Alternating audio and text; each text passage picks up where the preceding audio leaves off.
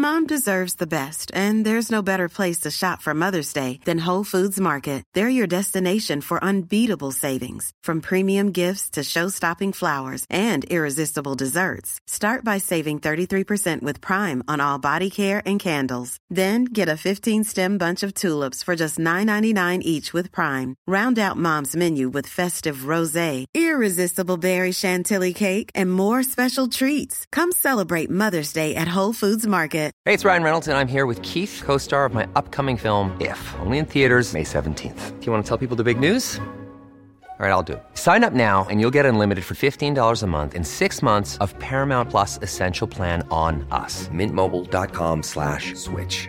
Upfront payment of $45 equivalent to $15 per month. Unlimited over 40 gigabytes per month. Face lower speeds. Videos at 480p. Active Mint customers by 531.24 get six months of Paramount Plus Essential Plan. Auto renews after six months. Offer ends May 31st, 2024. Separate Paramount Plus registration required. Terms and conditions apply if rated PG. When you're ready to pop the question, the last thing you want to do is second guess the ring. At Bluenile.com, you can design a one of a kind ring with the ease and convenience of shopping online. Choose your diamond and setting. When you find the one, you'll get it delivered right to your door. Go to Bluenile.com and use promo code LISTEN to get $50 off your purchase of $500 or more. That's code LISTEN at Bluenile.com for $50 off your purchase. Bluenile.com code LISTEN. Bienvenidos a una emisión más de este podcast que esperemos ya sea uno de sus favoritos. Estamos muy felices y con tenis porque tenemos invitados muy especiales, pero antes de presentarlos, Negas, ¿cómo estás? Hola, buenos días, ¿cómo están? Yo también estoy muy motivado, todo- tengo muchas preguntitas al pal profe. Y pues este Dharma no está con nosotros una vez más, sigue ahí ocupadón en sus labores Illuminatis, este, Bilderberdianas. Esperemos ya la siguiente semana tenerlo con nosotros. Y pues bueno, vamos a dar una introducción para presentar a los invitados, ¿no? Y pues eh, para este podcast, pues eh, hay que elaborar un poquito acerca pues de- del ser humano, ¿no? Y pues el ser humano ha llegado hasta donde está a través pues de un proceso tanto biológico como social. Este último que se ha documentado eh, y contado también de diferentes maneras por historia, literatura, metáforas, parábolas, hipérbolas y más recientemente hablando en términos generales a través de la palabra escrita. Esta siendo la más mainstream y exitosa hasta hace a lo mejor algunos 5 o 10 años. Pero pues nos saltan algunas preguntas, ¿no? ¿Qué tan ciertos son los textos que ahora nos son enseñados de manera académica, religiosa y secular? ¿La historia que se nos enseña es 100% real, no fake? ¿O ha sido manipulada bajo intereses especiales por los dueños de esta información? ¿Acaso el nacimiento de la era digital y la sobredocumentación gráfica podremos tener una historia más precisa que contar y enseñar en un futuro? El patriotismo, la religión, incluso los orígenes reales, culturales han sido maquillados de manera arbitraria para contar la historia que mejor le convenga al portavoz. ¿Dejaremos de repetir alguna vez en nuestra historia de manera cíclica con la revolución digital? Pues bueno, en este podcast tenemos el placer de contar con dos invitazos que han dedicado mucho tiempo a contar la historia desde una lupa más crítica, ejerciendo un, pensami- un pensamiento crítico y algo que parece no ser muy común en estos días, el sentido común. Bienvenidos desde el podcast del desprecio de la historia, el profesional de la risa, el señor Don Gon Curiel, y, y si la enciclopedia en carta fuera persona, el doctor Stern. Bienvenidos. No no te atrevas a comparar al doctor. Ya tan, anticuado soy que es- No te atrevas a comparar doctor Stern con algo tan inferior a él.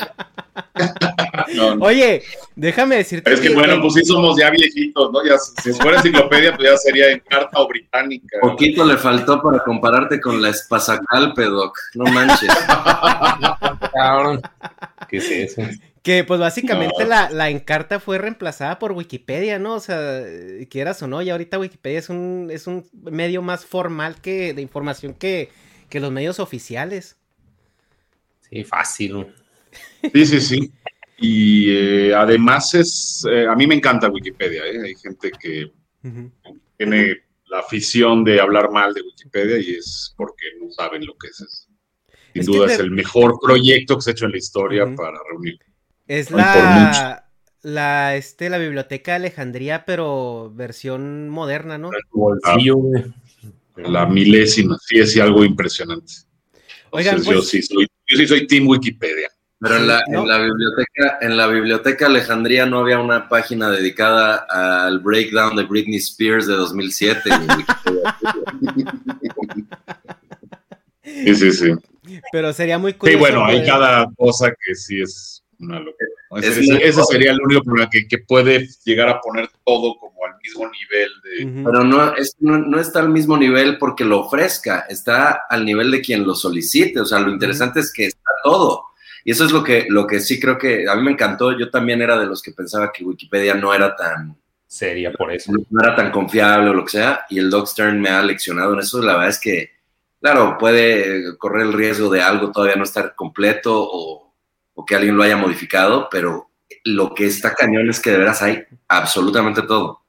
Es muy raro lo que no, ¿no? Y cuando no está bien sustentado, también el mismo artículo te lo dice para Ujú. que tomes tus precauciones y no te trae muchas referencias, Ujú. etcétera. Obviamente, pues es a nivel superficial. Si quieres profundizar en algo, pues ya te vas a esas referencias o Ujú. buscas.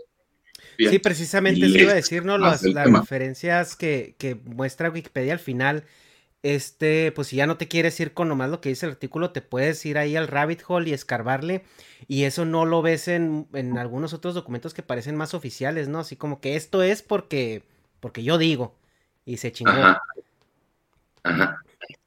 Entonces, mí me parece muy interesante. Correcto. Pues Sí. bienvenidos, muchas gracias por estar aquí, este, eh, por, por acompañarnos. Y pues entramos a tema, ¿no? Y el- la primera pregunta que yo les quiero hacer a ustedes es, eh, la, la his- ¿somos el resultado de nuestra historia o la historia es el resultado de nosotros? Antes de que conteste el doc, que es quien debe contestar, te quiero, les quiero agradecer por la invitación a su programa. Está fregón lo que hacen, es, es muy, muy padre estar aquí, de verdad. Y además, justo acabamos de platicar el doc y yo que tendríamos que ir a más programas, ¿no? Como que no, no estamos saliendo mucho, ¿verdad? Entonces, gracias. Y, y bueno, se va a poner bueno. Adelante, doc. No, un gustazo, un gustazo. Bienvenidos. Pues a esta, como las otras preguntas que hiciste en la introducción, me parecen muy apropiadas. Y es- perdón si baila un poquito, esto es que tengo la computadora sobre la mesa y es inevitable. Trataré de no mover. Es de la emoción, güey. La computadora se pone así de, está hablando el doc. Exacto, mira. Este, no, no, no. Es, obviamente es, es algo- la- de la última pregunta, bueno, estaba diciendo que todas las preguntas que hiciste son muy interesantes, muy pertinentes. Esta última es obvio que la, o sea, la historia es una abstracción, no existe la historia. Nada. Las personas hacen cosas y algunas de esas cosas son tienen consecuencias más relevantes que otras o son hechas por personas que tienen más importancia social que otras, ¿no? Hoy en día casi ya no se puede decir eso, hay personas que tienen más importancia social que no, todos somos iguales.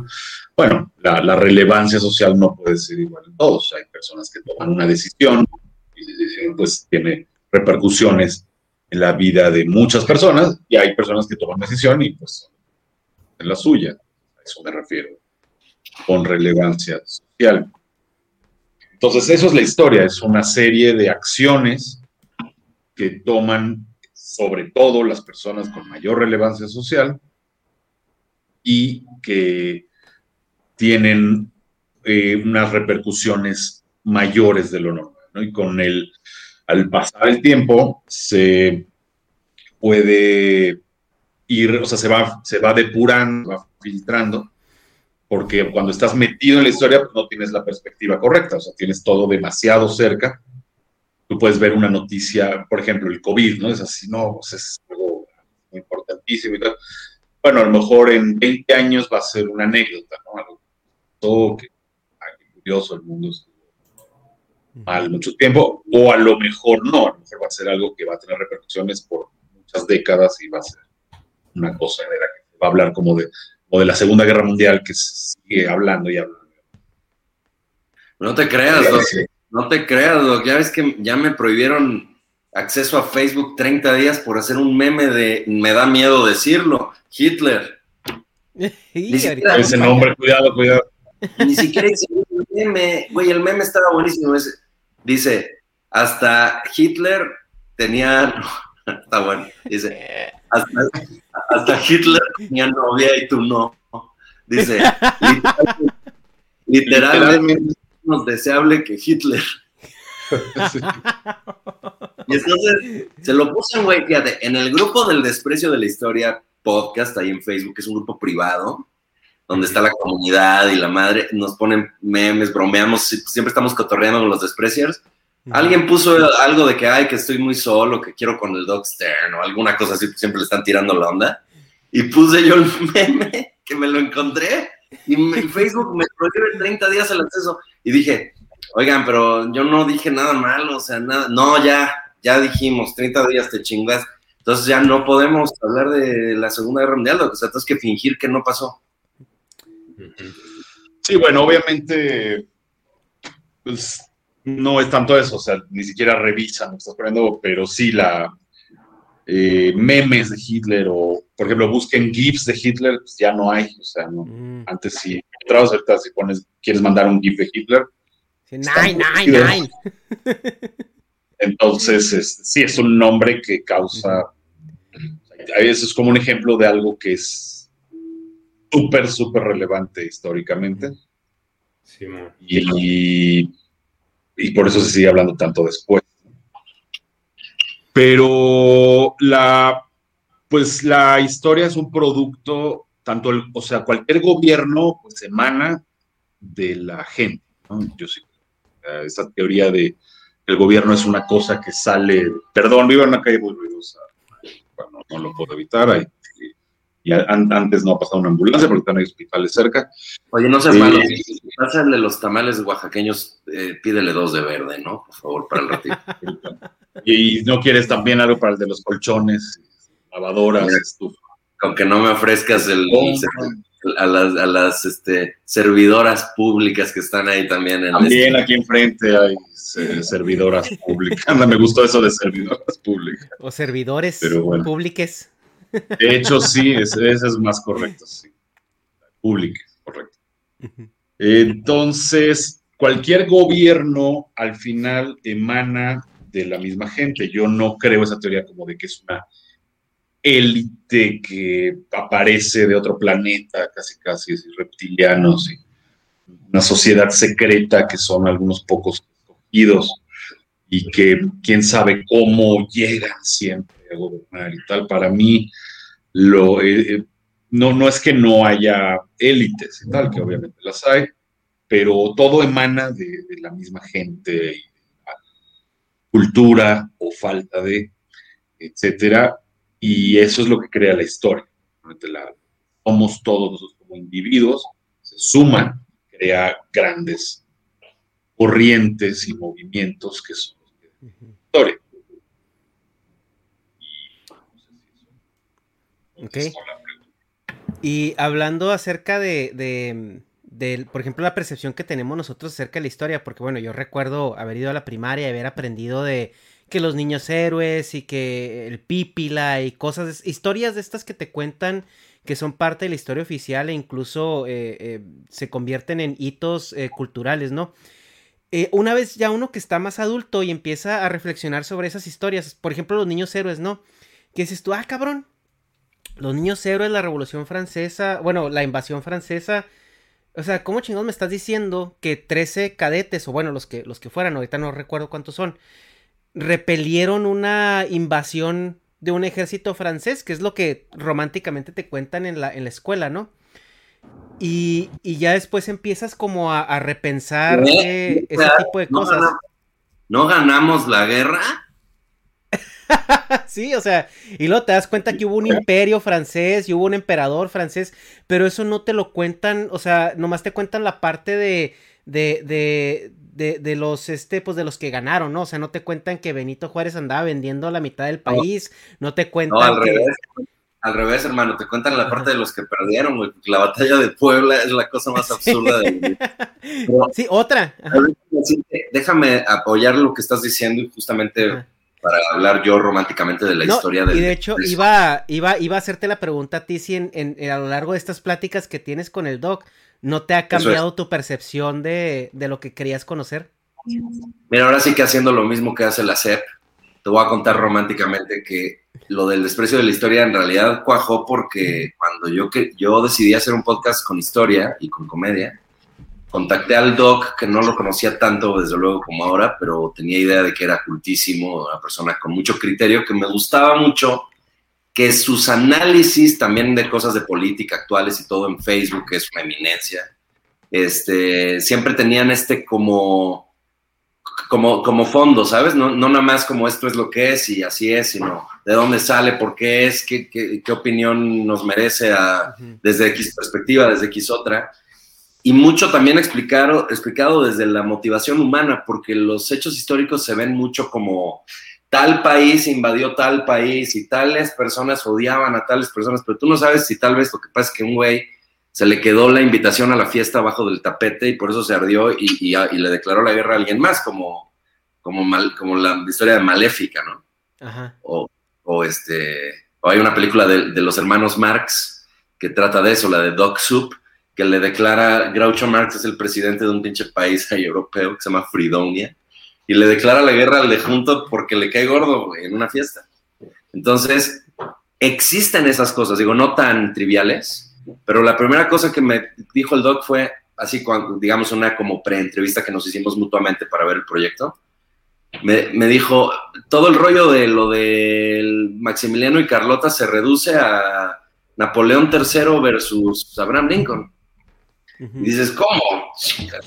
¿Qué tienen que ver? Ninguno de los dos es mexicano, ¿no?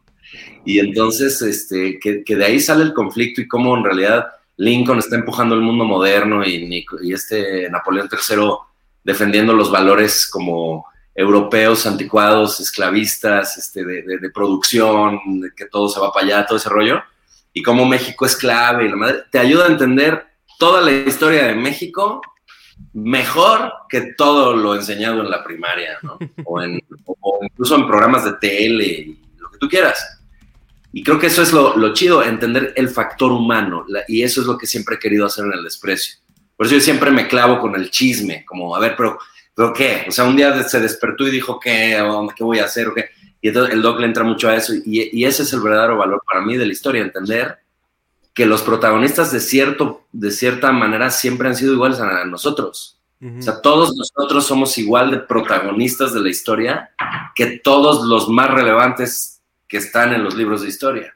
Porque de fondo somos seres humanos con miedos, este, ambiciones, conflictos. Pues a algunos les toca estar sentados en un trono y a otros este, ser un muñequito de videojuego parlanchín, mira, como el señor Negas. y bueno, algo que precisamente eh, apoyando tu comentario, eh, platicábamos con, con, leyendas cuando los tuvimos aquí, hablamos de asesinos seriales y, y, todo ¿Eh? esto. ¿Vieron las leyendas? Vámonos. no te juntes con esta chusma. No, no, no, que pues. Este, que hablamos que los asesinos, antes de llegar a ser los monstruos, que, que, que, son y pasaron a la historia como tal. Eran personas, ¿no? Con miedos, inseguridades, con traumas, con...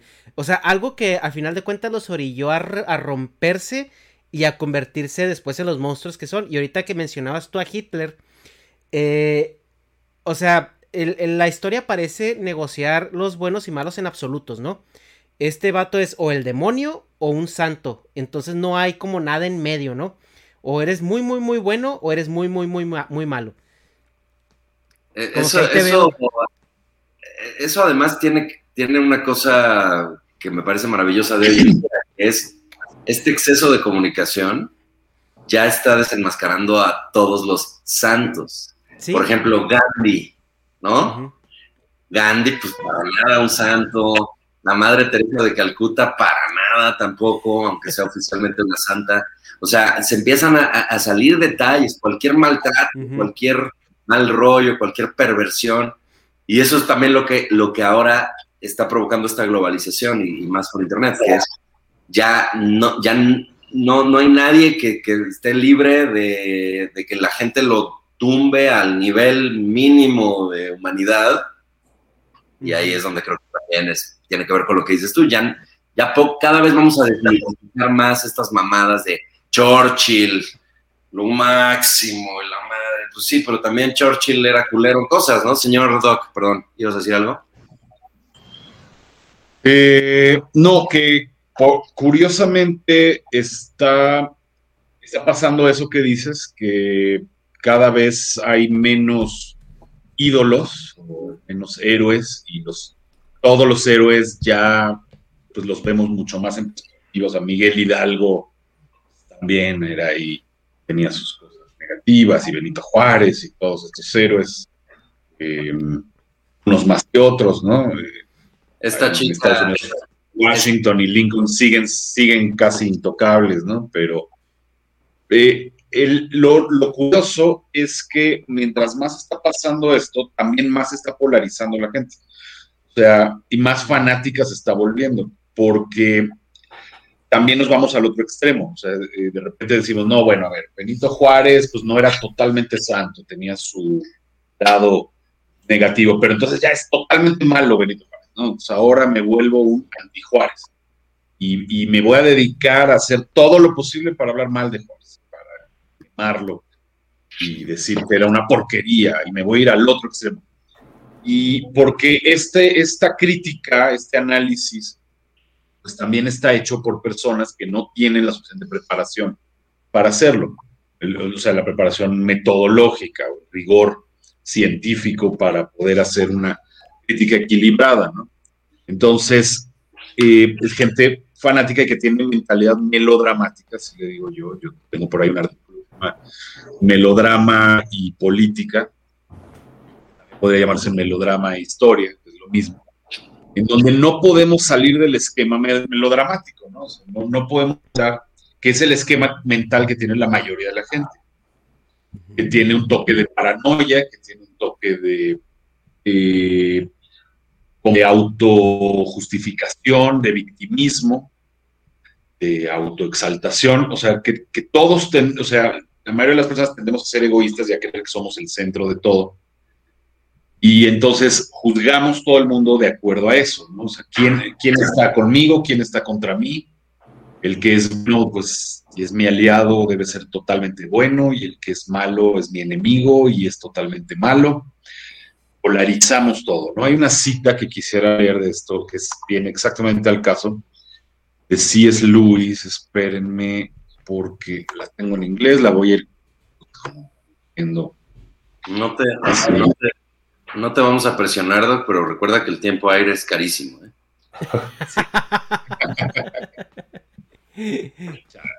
bueno, estos güeyes quieren estar con nosotros hasta las 5 de la tarde de hoy. Qué buena onda. Nos están dedicando el día entero. No, si te contara.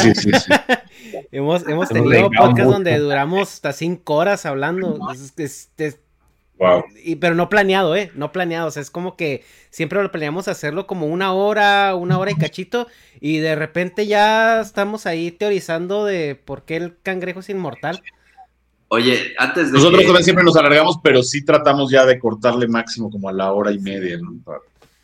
Antes de que pase otra cosa, este, hace ratito dije que estaban, que si estuvieran los de leyendas legendarias, vámonos, Doc, no te juntes con esta chusma y la madre. Y le quiero decir a la gente que seguramente es fan de los leyendas, que es los legendarios, que son los que tal vez algunos de ellos llegaron a este magnífico programa debido a que conocían a ellos dos. Les quiero decir que ese comentario que dije Vayan y díganselo a los de leyendas, pónganlo en su grupo. Queremos ruido. ¿eh? La y funa, la funa. Ah, no, pues... y, aprovecho, aprovecho para golear, ¿eh? El Dr. Stern tiene su Patreon, mámeslo bien. Muchas gracias. Y, Gon tiene su Gonly Fans. Gracias. ¿Por qué, no, les cuentas? No, no, no. Ok, lo, importante para efectos de este contenido es que el Doc Stern tiene todo el contenido, todo el conocimiento que nos transmite gratis, pareciera infinito, y sin embargo resulta que sí hay contenido gourmet en la cuenta de Patreon del Doc Stern, patreon.com, diagonal Ricardo Stern, ahí además tiene unas convivencias con los Sterners, muy chidas, se los recomiendo, bien baratito mensual. ¿Cuánto cuesta, Doc? Eh, cinco dólares mensuales. Ahí está y hay conferencias, rifas, este, convivencias, como es el viernes, vamos a tener una convivencia ahí de todos, nada más para cotorrear y tomar tequila y así. Pero, pero bueno, la mayor parte del contenido Qué rico, tequila. Oiga, Doc, eh, ah, perdón, tenía, tenía una leer esta cita. que es muy importante de lo que estábamos diciendo, de C.S. Lewis, que es el, pues para el que sepa, es un famoso de autor de Crónicas de Narnia, entre otras muchas cosas. Eh, su, además era un gran pensador, un teólogo importante, filósofo, además de literato. Eh, lo recomiendo muchísimo, cualquier cosa de C.S. Lewis, y él escribió esto, lo voy a ir traduciendo al momento. el, el diablo siempre envía errores al mundo en pares, pares de opuestos, y siempre nos impulsa a eh, eh, gastar, a dedicar, perdón. Léele en inglés, Doc. No, pues ahí está, fácil, nada más porque es con spend. Me, Léele en inglés, Doc, sirve que no. Dedicar mucho tiempo pensando cuál es la peor ¿no? Mm. de estos pares de opuestos. Eh, ¿Ves por qué?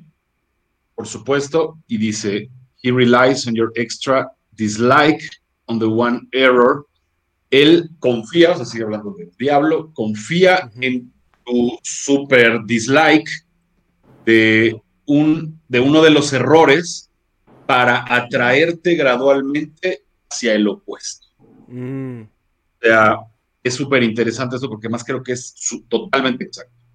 Cada vez que aparece un error, eh, de conceptual, un error filosófico, un error político, lo que sea, me parece su opuesto.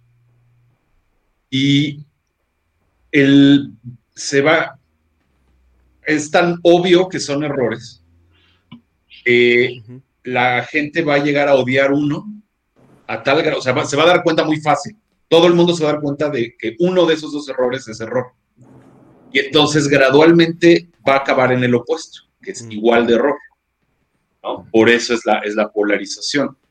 Mm. Lo que estábamos diciendo, esa es la mentalidad melodramática, o sea, creer que, o sea, te das cuenta de que el comunismo es una barbaridad, es opuesto totalmente, aparece un error que se presenta a sí mismo como opuesto del comunismo, por ejemplo, el fascismo o el nazismo, y entonces no te das cuenta y acabas en eso, ¿no? Dices, ok, si la solución para este mal tan terrible del comunismo es hacerme nazi, ¿no? Mm y ya acabaste en un mal que es exactamente igual. Y además cuando analizas más a fondo te das cuenta que el nazismo es igual que el comunismo, es exactamente lo mismo. O sea, le ponen nombrecitos diferentes, colorcitos diferentes, matices diferentes, pero es lo mismo. Pues creo que usted lo comentó una vez, ¿no? Que el, el, fascismo y el comunismo es básicamente lo mismo, nomás de que se juntan en, en, en, los, o sea, se dan vuelta entre ellos, ¿no? Y se juntan atrás. Bueno, es que es tan así que cuando surge el nazismo busca aliarse con el comunismo. Se hacen enemigos mm. cuando los comunistas rechazan a los nazis, ¿no? por su toque nacionalista, porque eran lo mismo, pero dicen, pero estos son como, además de comunistas, o sea, para los, para los stalinistas, por ejemplo, dicen, sí, estos son comunistas, pero tienen ese toque raro nacionalista que choca con nosotros, ¿no? Nosotros somos internacionalistas. Mm. Entonces, eh, los comunistas rechazan a los nazis pasado cierto momento, de hecho ya muy tardío, hasta el 38, 39, eh, y entonces se vuelven enemigos, ¿no? Y entonces ya se proponen destruir todo, porque estaban compitiendo por el mismo pastel, muy concretamente Polonia, ¿no? Aunque más, pero cuando empiezan a pelear por Polonia es cuando ya se vuelven enemigos. Pero antes de eso incluso hacían desfiles militares juntos. Hay videos, desfile militar eh, nazi comunista, y hasta hacían desfiles juntos. Eh, entonces, hay, pero ahí te das cuenta cómo no, pues yo me voy a hacer nazi porque odio el comunismo. Y es un error garrafal. Mm. Eh, y así toda la historia, aparecen los errores en pares pero eso es lo que quieren. O sea, por ejemplo, para los nazis fue buena propaganda, buena, buena manera de fortalecer a sus minions, o sea, las creencias de sus minions, polarizando contra el comunismo. Pero de fondo saben que es verdad, que, es lo mismo, ellos. Claro. Sí, sí, sí. Bueno, nunca vamos a saber exactamente. Que estén conscientes que son lo mismo. Si supieran que son lo mismo, pues, o sea. Ah, ha, revivido, el señor Negas, que nada más dejó su muñequito. bueno, pero se viste lo que dije. o sea, que es Así, O sea, como que sí son los. Sí, es que me estoy moviendo mucho. Tengo problemas aquí. Pero. o sea, pues no creo que ellos sepan, estén conscientes de de que son lo mismo, pues igual que los pinches trompistas, así que se las pueden cagar de que, güey, es lo mismo que esto. Sí, pero una cosa es trompista. No, no, no, la gente. Es que una cosa es lo que creen los trompistas, que obviamente mientras más idiotas mejor. Y otra cosa es que Trump tal vez no es para nada lo que quiere que creamos que es. Claro. Obviamente ese es un terreno ya pantanoso porque estás hablando de lo subjetivo, de qué cree, qué no cree. O sea, pues lo único que tenemos para juzgar a las personas son sus acciones. Al final, o sea, qué hizo, qué no hizo. Eh, por ejemplo, Trump decía una cosa en su campaña y en su gobierno hizo otra, que eso es bastante común. Eh, o, eh, no sé, por ejemplo, los, los izquierdosos siempre usan esto también como pretexto para cuando dices, no, bueno, es que, pero Hitler era socialista, él se consideraba a sí mismo socialista. Ah, bueno, pero decía, pero no lo hacía. Eh, entonces, siempre está eso, el problema entre pues, lo que dice la gente, lo que hace, etcétera. Yo creo al revés, yo creo que Hitler decía que era socialista y hacía lo pertinente, o sea, es, un socialista de manual, totalmente socialista. Y pues era más que nacional socialista, ¿no? Claro, combina el nacionalismo con el socialismo. Sí. Oye, doctor, si, es Luis, es, ¿era católico? No, anglicano. Ah, es anglicano. Porque eh, tiene mucho simbolismo también en su obra de Narnia, ¿no? Del respecto de todo lo religioso. Por cierto, Doc, te estoy mandando ahorita este, El león, la bruja y el armario en inglés. Échate una traduccióncita simultánea, ¿no? Está buenísimo ese libro. Y es súper difícil. no, Son palabras tan obvias como spend time. así, escogiste un autor súper complicado de traducir simultáneamente. Antes no, no dijo el de Tolkien, ¿no? Vamos a traducir un extracto del Señor de, los Anillos. Vamos a, vamos a traducir Ulises de James Joyce acá rapidito. Ándale, no, es que está.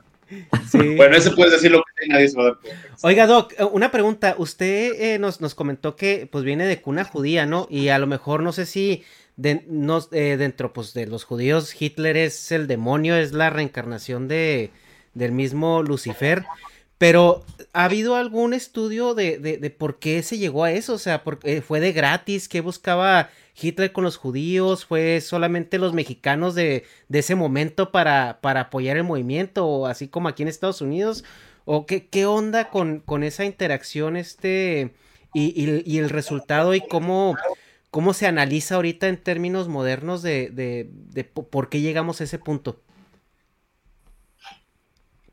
Eh, o sea, deja ver si entendí, porque fueron varias cosas. Al punto de que él matara a judíos o de que los judíos lo vieran como el mismísimo demonio, o exactamente a qué punto te refieres. Pues en general, o sea, ¿cómo, llegamos a esa, a, eh, bueno, ese resultado donde, donde es toda una, una nación, todo un movimiento eh, activamente persiguiendo a, a, una raza, por así decirlo, ¿no? Ok. Pues justamente bueno, ese es un misterio, o sea, todo el mundo dice cómo pudo pasar eso y más en esta época. Esos, son el tipo de cosas que justamente llevan a, la idea de que la historia se repite, porque ha pasado muchas veces, concretamente con los judíos, ha pasado muchas veces que hay persecuciones y se reactivan cada cierto tiempo. Y la gente se cuestiona cómo pasó, pero yo creo que estamos para los que no entienden eso, estamos en una época en la que nos está tocando ver la gestación de algo así otra vez. Y, al igual que, por ejemplo, lo, primero que de lo que se agarraron en ese tiempo es justamente de la incredulidad de la gente. O sea, nadie pensaba cómo va a pasar algo así en nuestra época. Somos muy civilizados, muy modernos.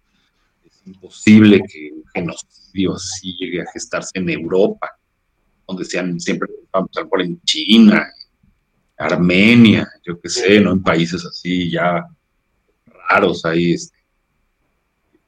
Pero, no sabemos ni qué pasa, pero ¿en cuál? Perú. Uh, fíjate, países ahí. Eh, Bolivia, ¿no? Que ni mar tiene, o sea, pues ya puede pasar lo que sea, ¿no?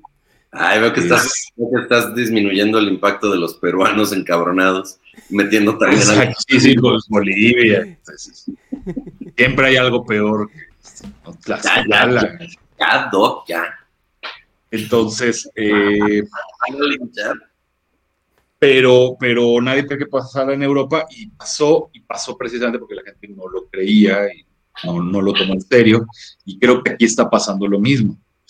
Estamos gestando una cultura perfectamente parecida a la de esa época.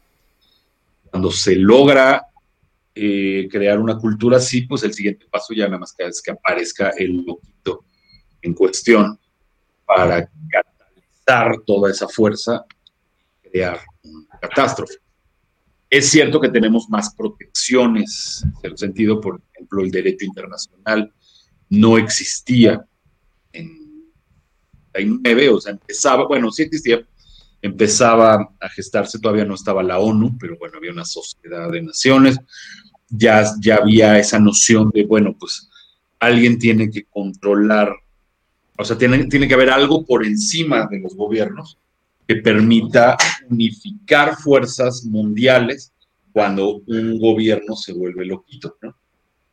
Y tenemos que rápido y con contundencia. Entonces, para eso se crea la, ONU, el Consejo de Seguridad, y, pero a su vez el riesgo.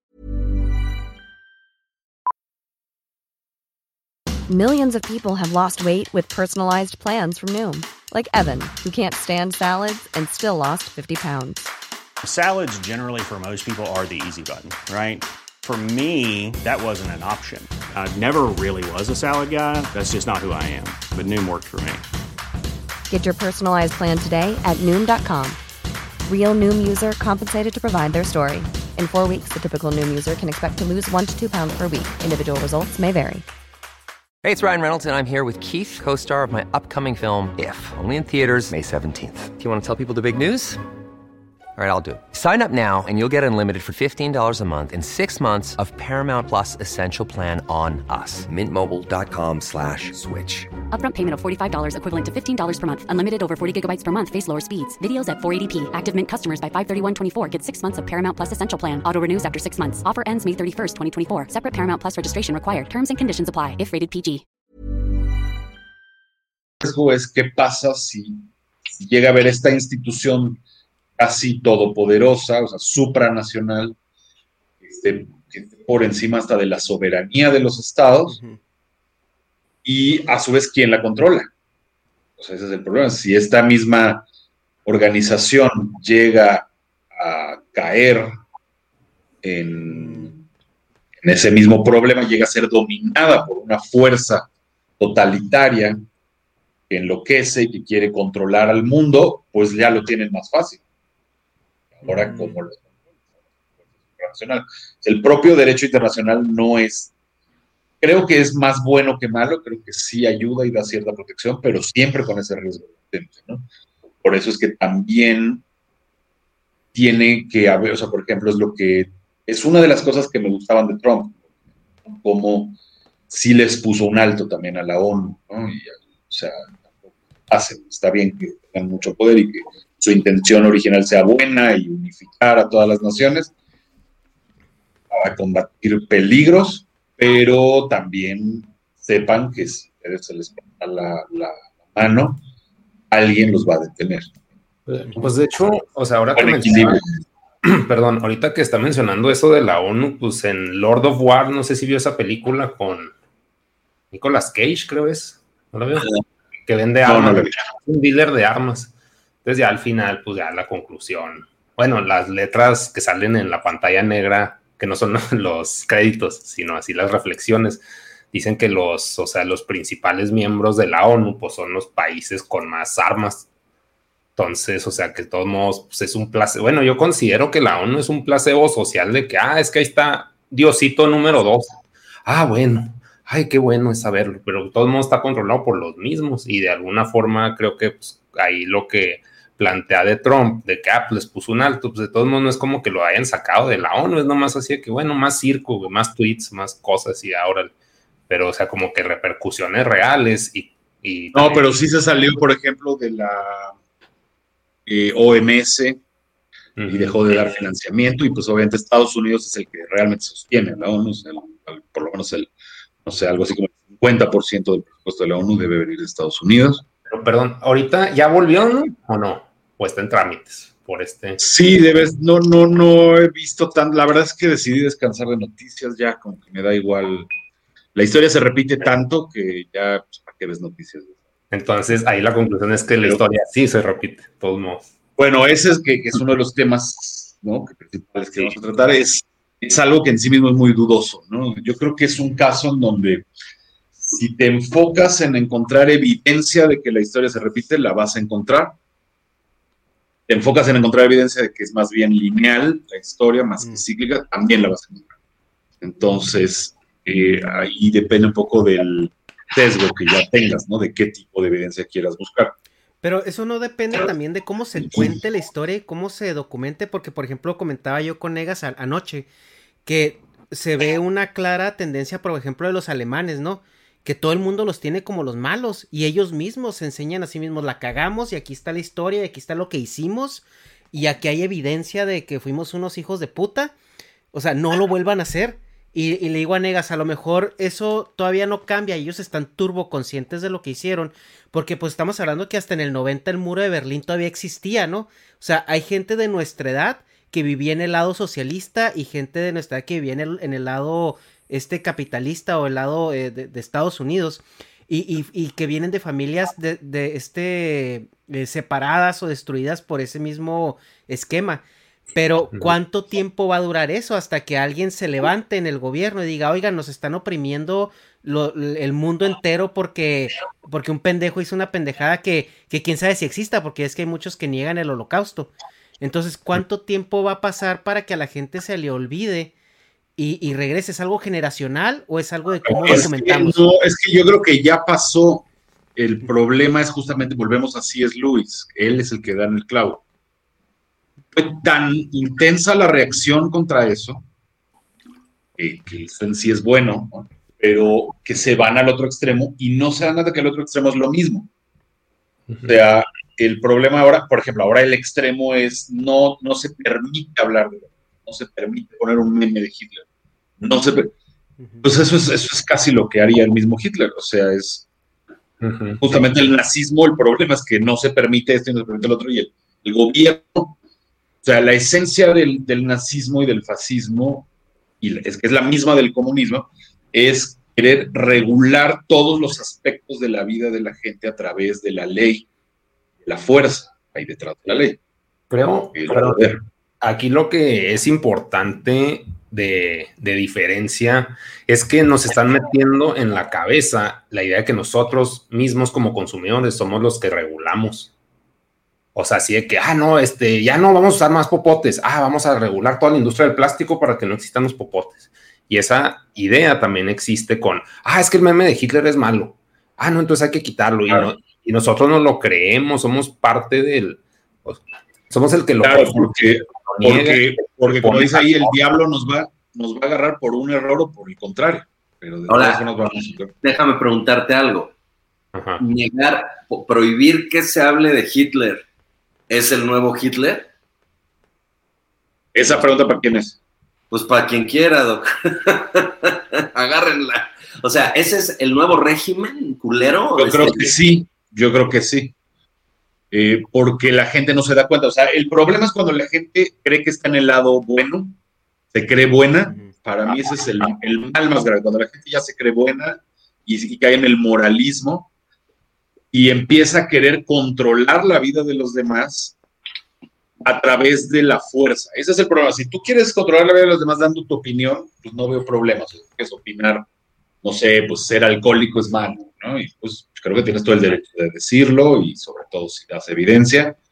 y, eh, tú puedes dar, ese tipo de opiniones, pero que digas, vamos a prohibir el alcohol, ¿no? Vamos a, vamos a acabar con el alcoholismo mediante la fuerza, con, violencia, es violencia.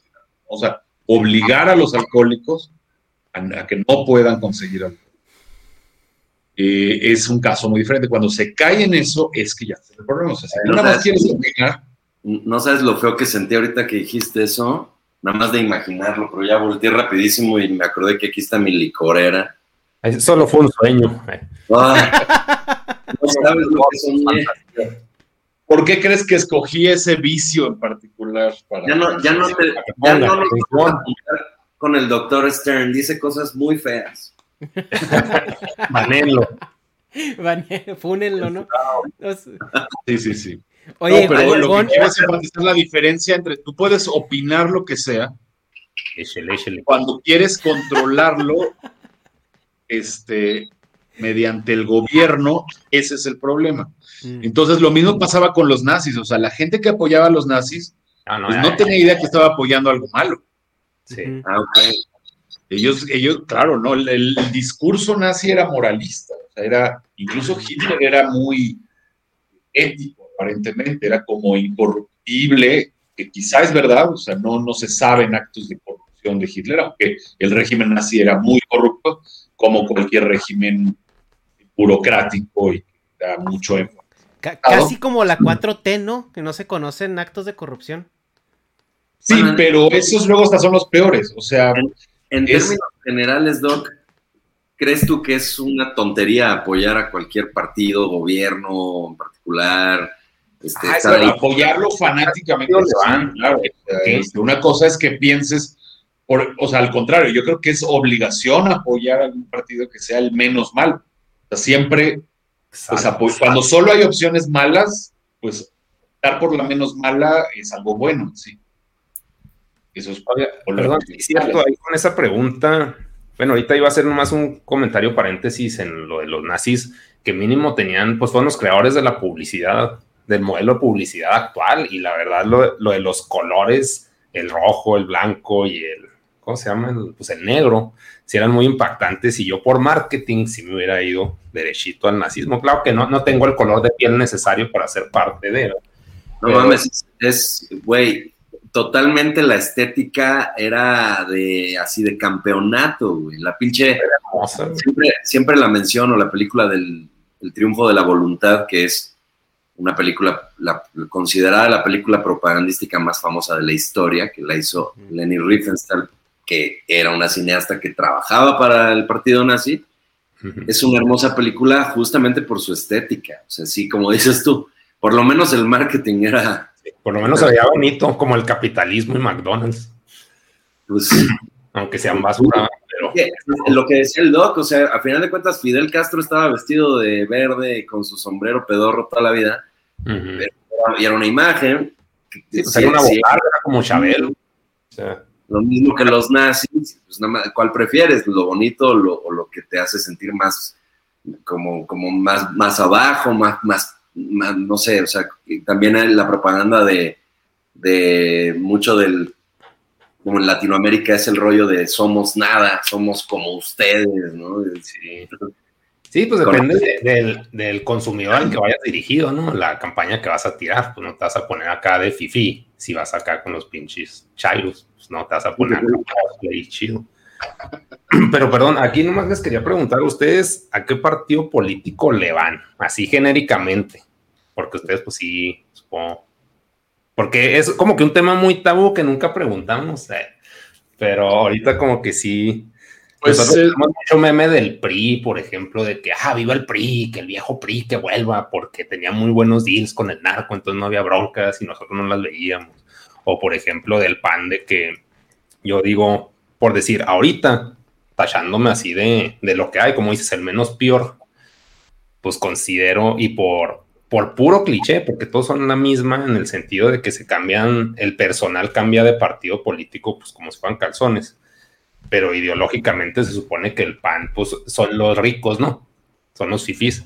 Y yo digo, pero pues, ¿quién sabe mejor administrar el dinero? ¿Un pobre o un rico? Claro. Entonces vamos al rico, que pues ya, ya tiene cubiertas sus necesidades y lujos Entonces, pues lo va a gastar en inversión. O sea, aunque lo esté robando, pues lo va a gastar en inversión. Y un, pues pobre va a decir, vámonos de viaje, vámonos a Europa y la chingada. El otro ya tiene a sus hijos en universidades chidas, ya, o sea, ya tuvo como su nepotismo desarrollado o más desarrollado. Entonces, pues mejor le hace el varo a un buen administrador. Bueno, suponiendo que el poder nomás sea puro dinero. Pero bueno, ya, eh, yo, yo dije panismo, o sea, ponerme de ejemplo como alguien que dice de qué partido político, a cuál le va, ustedes a cuál. Eh, yo a ninguno porque no, precisamente creo que clavarte con un partido es perder ya, o sea, es, es caer en la trampa de... O sea, pero ¿estás de acuerdo que algún partido va a ganar? No, déjalo terminar, déjalo terminar. O sea, no quiere, no quiere casarse con un partido, entonces se casó con dos que se juntaron. Se llama El poliamor. El PRIAN, exactamente. El PRIAN Redé. Ah, son tres, ¿no? Son tres, el PRIAN Redé. Eh, sí, o sea, la verdad es que tienes, creo, para mí en las elecciones tienes que ver quién es el candidato y escuchar sus propuestas, tratar de decidir en cada situación cuál es el menos peor. Ajá y cuando te casas con un partido, pues muy difícilmente vas a tener esa objetividad. Ok. Que ese partido tienda a ser el, mejor o el menos peor, pues va a. No, no te da garantía. O sea, por ejemplo, el PAN ha caído en ser casi tan chairo como Morena. O sea, pero es que, por ejemplo, también hay que considerar que para llegar al poder, pues son muchos favores a pagar. Entonces, si por ejemplo te das por el candidato y ah, sí, muy bonitos sus logros, pero trae acá en su séquito a puro satanista, bueno, porque bueno, claro, el pero... de que, ah, pues este, el peje era Jesús, maravilloso, y luego pues traía el Baster, que era así, pues pinche criminal, por ponerlo. ¿sabes, qué pasa? ¿Sabes, qué pasa? Y ahí es donde yo quería como dar otro punto de vista de a quién apoyas y a quién no. Pon tú que sí, se casó con el diablo, y entonces sabes que pues ahora vamos a estar todos un poco más fritos porque hay que pagarle el favor a los del sindicato o lo que tú quieras. No, no te vayas. Pero, pero si por lo menos está con todos. Si por lo menos, si por lo menos estás viendo que está reclutando gente preparada para puestos públicos donde se necesita entendimiento de varias cosas, ¿no? Y entonces dices, bueno, pues ok, o sea, está, está proponiendo que en su gabinete esté este y este, que tiene lógica. Pero de repente ves que están contratando puro inepto, gente que a, la que le están también regresando favores por haberle besado la, la, las botas 12 años a alguien y lo ponen en donde caiga, pues sabes que va a estar frito México. O sea, yo creo que también tiene que ver. Puede ser, como dices tú, puede ser el diablo y aliado con el diablo y aliado con el diablo, pero si están preparados para por lo menos ir a la oficina y hacer la chamba bien, pues, sí, pues ya mínimo, sí, cierto. o sea, cuando tú vas a decir cuál es el menos malo, pues tienes que considerar muchos factores, no solo hay mejor. En el, gobierno actual lo que está pasando es, que, amén de que las intenciones sean buenas o no, están llenos de ineptos. O sea, a todas luces son ineptos. No hay un, o sea, es muy raro el que sí es bueno y eso se veía venir. Y sí, eso decían los buenos, ¿no? Perdón, pero en este caso de este gobierno, ¿no?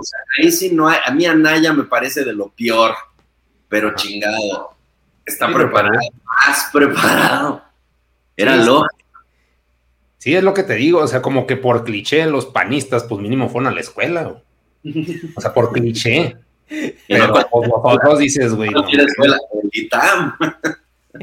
o sea, como que como que yéndome más por ahí, o sea, por, pero también como dice el doc, pues sí está muy sesgado mi pedo a que yo crecí creyendo que los panistas eran, eran ricos, porque siempre en lugar de decir fifis acá en Chihuahua, yo les digo, ah, mira ese panista, que es un blanco, este, que se ve bien, que se peina con gel, todavía usan gel, o más bien, es la que... Hay una película que les quiero recomendar. Se nos está cayendo negas. Ay, ay, mira, se quedó así como. Se quedó como estornudando. se quedó enganchado. Ahorita, ahorita, ahorita regresa. ¿Decías, Gon? Hay una película que les quiero recomendar que se llama Network. Ya regresó el señor Negas. Sí, sí, es que aquí estoy, yo sí los oigo, pero Ah, qué bueno. Bueno, les quiero recomendar esta que es una película que se llama Network. Es una película de 1976. En español le pusieron Poder que Mata. Pero bueno, se llama Network porque trata de una cadena de televisión. Es considerada la película profética de los reality shows. O sea, fue como la, primera vez que tuvo una noción de tanto eso como de televisión de shock. O sea, como cosas, peleas en vivo, ya sabes, como cosas, gente queriéndose suicidar, como cosas así. Entonces, habla de eso, pero es una comedia de, de la situación que pasa dentro de la cadena de televisión donde se les empieza a salir de las manos el rollo de querer vender escándalo y shock. Y entonces internamente siguen siendo una oficina, pero están lidiando con terroristas. Con un montón. Es una pinche película, una fregonada de las mejores películas de la historia. Y a lo que voy con esto es, hay una escena clave en esa película, donde un predicador, bueno, no es un predicador, es un tipo que se volvió loco, daba las noticias, se vuelve loco, se empieza a convertir como en una especie de profeta moderno y dice muchas cosas que, hacen escándalo político. Y entonces un día ya se mete, ya mete en una bronca al canal de televisión. Y, y al conglomerado que es dueño del canal y al emporio que es dueño del conglomerado. Entonces el pobrecito señorcito este va a dar a la oficina del chingón de chingones de todo ese pedo, de todo ese grupo. Y ese es un señor chaparrito, chiquito así. Y de repente lo, lo mete a una sala de juntas gigantesca y es una escena épica donde le da un trancazo a la mesa y le dice, el problema de usted es que usted sigue pensando en términos de naciones y personas, o sea, gentes y, ideologías y la mal y dice, no existe ya nada de eso. Dice, todo eso, todo ese rollo de pensar en que el país este quiere combatir al otro porque piensan diferente y quién sabe qué, es no ver que la realidad del mundo ya es otra. Y las naciones ya no son Rusia y Estados Unidos, las naciones son ATT y este, bueno, en ese entonces que eran los 70, finales de los 70, decían Epson y no sé qué y tal, pero el, el, punto de la película es todo el, todo el tiempo hay un intercambio de negocios y todo el tiempo hay una búsqueda de, de, ser dueño de algo. Y hace rato que decían, ustedes decían que si es un rollo de, o sea, que si el dinero, no me acuerdo por qué surgió el tema de que si de alguna manera están motivados por el negocio y tal, yo creo que eso es la motivación. Yo creo que el poder es dinero. La última es más acceso a más dinero y a más producción y generación y, y, y permiso de recursos. No sé si vieron la serie Peaky Blinders. Y apunté la de Network. De hecho, ahí puse en los comentarios un video que puedes ver, por favor, al final del directo. Es uno de música, pero es como que el resumen de la película, como me lo pusiste, nomás que ahí sí llega el, Jesucristo vencedor a salvar todo. Ahí disculpen que se grabó mi mono, pero tuve que cortar el, Steam, bueno, el, el, programa que lo corre porque estaba jalando red. Entonces, pues eso ya se quedó paralizado así del shock del Ay, ¿qué hace que lo quedó así? Sí, dale, el este sin querer, espérenme. Oye, eh, ¿Alguien de ustedes ha escuchado hablar de la ley de Godwin? Yo no. Es la de lo de que alguien va a terminar comparándote con Hitler. que nadie dice, se los voy a leer, dice. Totalmente cierto eso. Dice, la ley dice, a medida que una discusión en línea se alarga, la probabilidad de que aparezca una comparación en la que se mencione a Hitler o a los nazis tiende a uno. Va a pasar. Tarde o temprano, si tú vas a ahí la llevamos, va a salir Hitler, van a salir los nazis. Y, es algo, eh, precisamente lo platicábamos en un podcast, eh, Negas y yo, que eh, la forma tan laxa que tiene la gente de, ah, sí, pinche Hitler, güey, no mames, cabrón, o sea, que yo crea, tenga una idea diferente a la tuya, no significa que, que, me mandes a la chingada tan así, güey. O sea, y aparte, o sea, volvemos a. Con ese principio, con ese principio que hice mi chiste de lo contrario, de para tú salirte del problema, tú compárate con Hitler. O sea, es, pues bueno, sí me la mamé con lo que te hice, la verdad, pero ¿qué tal Hitler? No mames, ese güey se la ultramamó. Sí, pero el PRI robó más, ¿no? Es, el mismo hecho, güey. Y tiene que ver, tiene que ver con esto que decíamos hace rato de ya el diablo está todo, entonces tú piensas diferente, güey, te quiero advertir que Hitler empezó pensando así. Entonces, sí, güey. quiero pintar. Hitler así empezó. así que, ay, güey. Oiga, Doc, y, y, es, es, algo como este. Aquí ya se cumplió la ley de Godwin, perdón. es algo como contraintuitivo el, el, pensar que si nosotros desarrolláramos más a estos personajes históricos con sus, con sus pros y sus contras, porque se viene una ola de sobre documentación y no nada más escrita, porque ahorita estamos hablando que la documentación escrita que tenemos acerca de la historia es muy subjetiva a quien la compiló, ¿no? Y quién era el dueño de esa información. O sea, hablamos que, por ejemplo, no sé, eh, eh, eh, la Biblia.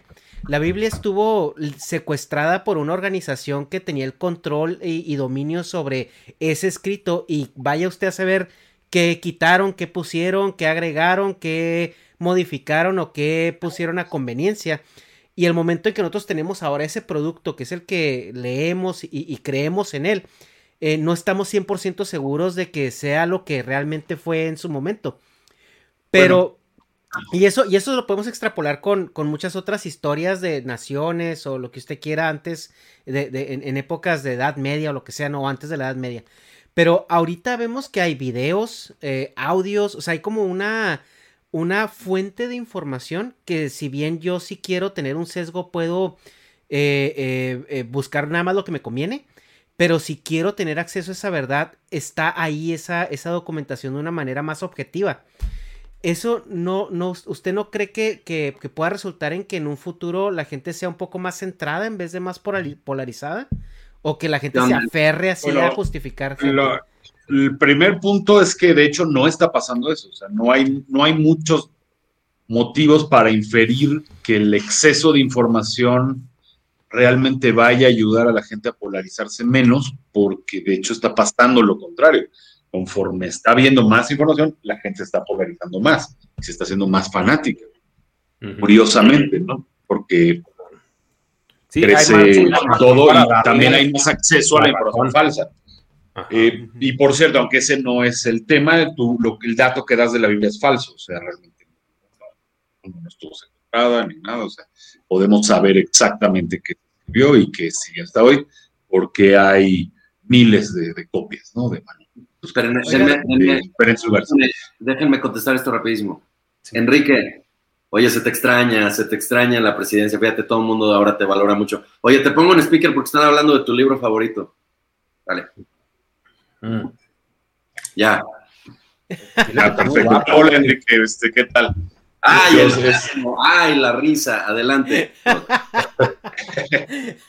Yo no lo quería güey. Este, como, he, como he venido señalando.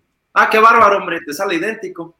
Qué bárbaro, hombre. Ah, a ver, Oiga, Doc, pues bueno, e-, es un tema que, que estaría padre discutir en otra ocasión porque... E-, ese es otro tema, pero, sí, sí, sí. Eh, pero bueno, factualmente es incorrecto, ¿no? Lo, que dices, eh, o sea, sí se puede saber. Y, pero tiene que ver mencionarlo con algo más amplio y que sí viene mucho al caso. Y es que, eh, la, pues, por ejemplo, el cliché, ¿no? De la historia la escriben los vencedores. Tiene un lado cierto y tiene un lado falso.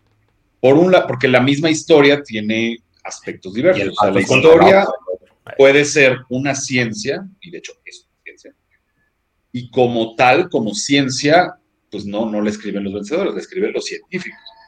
Y está bien escrita, y los científicos usan el método científico para decir qué pasó, qué no pasó.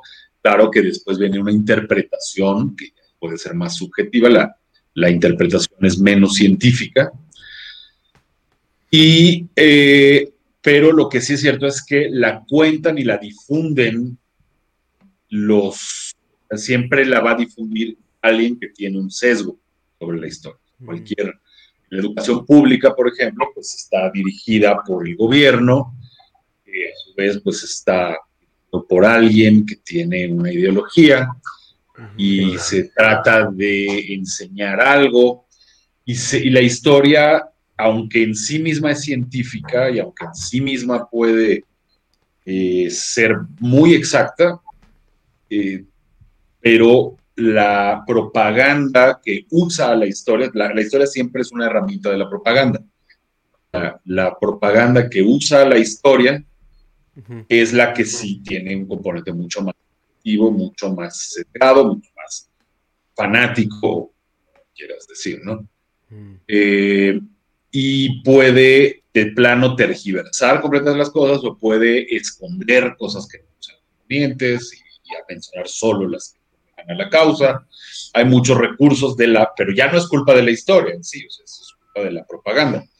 Es el mismo caso con la Biblia, o sea, texto en sí, pues no, no, no fue alterado, nada se conoce con total exactitud desde el siglo XIX ya los eruditos han dado exactamente cuál texto basados en miles de manuscritos y eh, bueno, puede haber dudas de una palabra por aquí, otra por allá, pero vaya, cosas minúsculas, pero, el uso que se hace es lo que es, eh, o sea, volvemos a es un buen ejemplo de no es lo mismo la ciencia o sea, no, pues la ciencia de la crítica textual, por ejemplo, que tiene perfectamente claro lo que se escribió.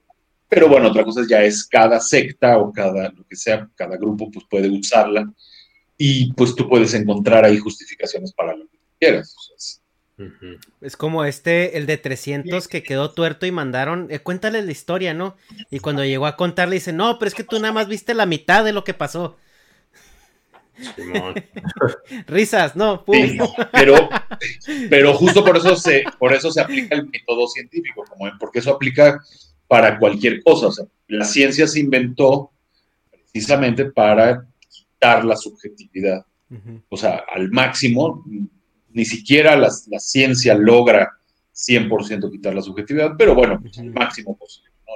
90%, 95%, y para eso se han diseñado, pues, por ejemplo, cuando se está probando una medicina, pues hay grupo de control y es doble ciego y se han inventado una serie de recursos metódicos que van a minimizar la subjetividad más posible y permitir que el conocimiento sea más objetivo. Con la historia es igual, o sea, la historia la están investigando científicos por todos lados, o también científicos, pues pagados por regímenes y todo, hay de todo, mm. pero al final eh, es, no deja de ser ciencia, no deja de estar sujeta a un método, y por eso podemos ver con bastante exactitud cuáles son los hechos que ocurrieron, mientras que darles la interpretación a los hechos, pues siempre va a ser. Oiga, sí, perdón. ¿Qué, ¿Quién va? Gon quería como... Aquí nomás que me diga no, el doc.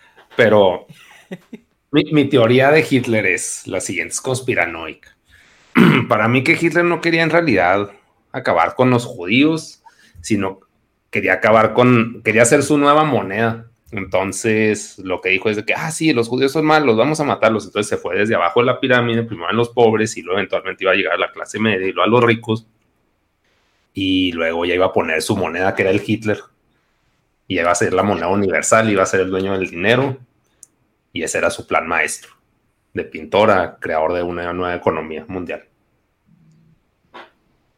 Mm, yo diría que eso no es tan pues- conspiranoico, ¿eh? No, se me hace tan conspiranoico, digo, suena bastante estúpido viniendo de, de alguien que sabemos que era estúpido, puede ser. O sea, Hitler, Hitler eh, eh, lo que más me ha gustado aprender de Hitler es que era un taradito y, un pendejo con iniciativa y, con un chingo de convicción, ¿no? Pero tal vez tenía una motivación así de loca, o sea. O chance, pues sí, porque era un hombre muy teatral y pues daba excelente show, era de que vamos a ver a Hitler de show y se acababan las entradas de que no, ya no pueden pasar, ya no pueden pasar. Maldita sea. Pero pues chance, pues era solo su película y su, su teatro para después acá ser dueño, o sea, eventualmente iba a ser dueño del mundo, ¿no? Era su plan, pero quería derrocar al régimen económico que sabía que después iba pues, a ser más importante que la nación en sí, sino acá como la moneda alfa. Ajá. Pues, eh, como dice Gon, no, o sea, cuando hablas de conspiración, pues es como secreta, es como, no, pues aquí no es secreto, claro que quería dominar al mundo. Eh, y, pero su mm, eh, framework, ya parezco un poco. Sí. Espérame, espérame, déjame, contactar a Un marco conceptual. Déjame contactar a C.S. Luis para que él traduzca lo que eh, para, Exacto, que vaya traduciendo su framework. Eh, su marco conceptual es el socialismo, siempre, ¿no? El nacionalismo y el socialismo. Entonces, para él, en el socialismo todo es colectivo, ¿no? O sea, todo es, solo pueden pensar en términos de colectividad. Eh, y la, o sea, lo que hace, o sea, todo el antisemitismo de Hitler viene de la izquierda, curiosamente. O sea, no es un antisemitismo tradicional religioso, sino es un antisemitismo económico. En ese sentido sí tienes razón. Sobre todo es político y económico. Porque parte del mito, que ese mito, uno de los grandes difusores fue el propio Marx, que era judío.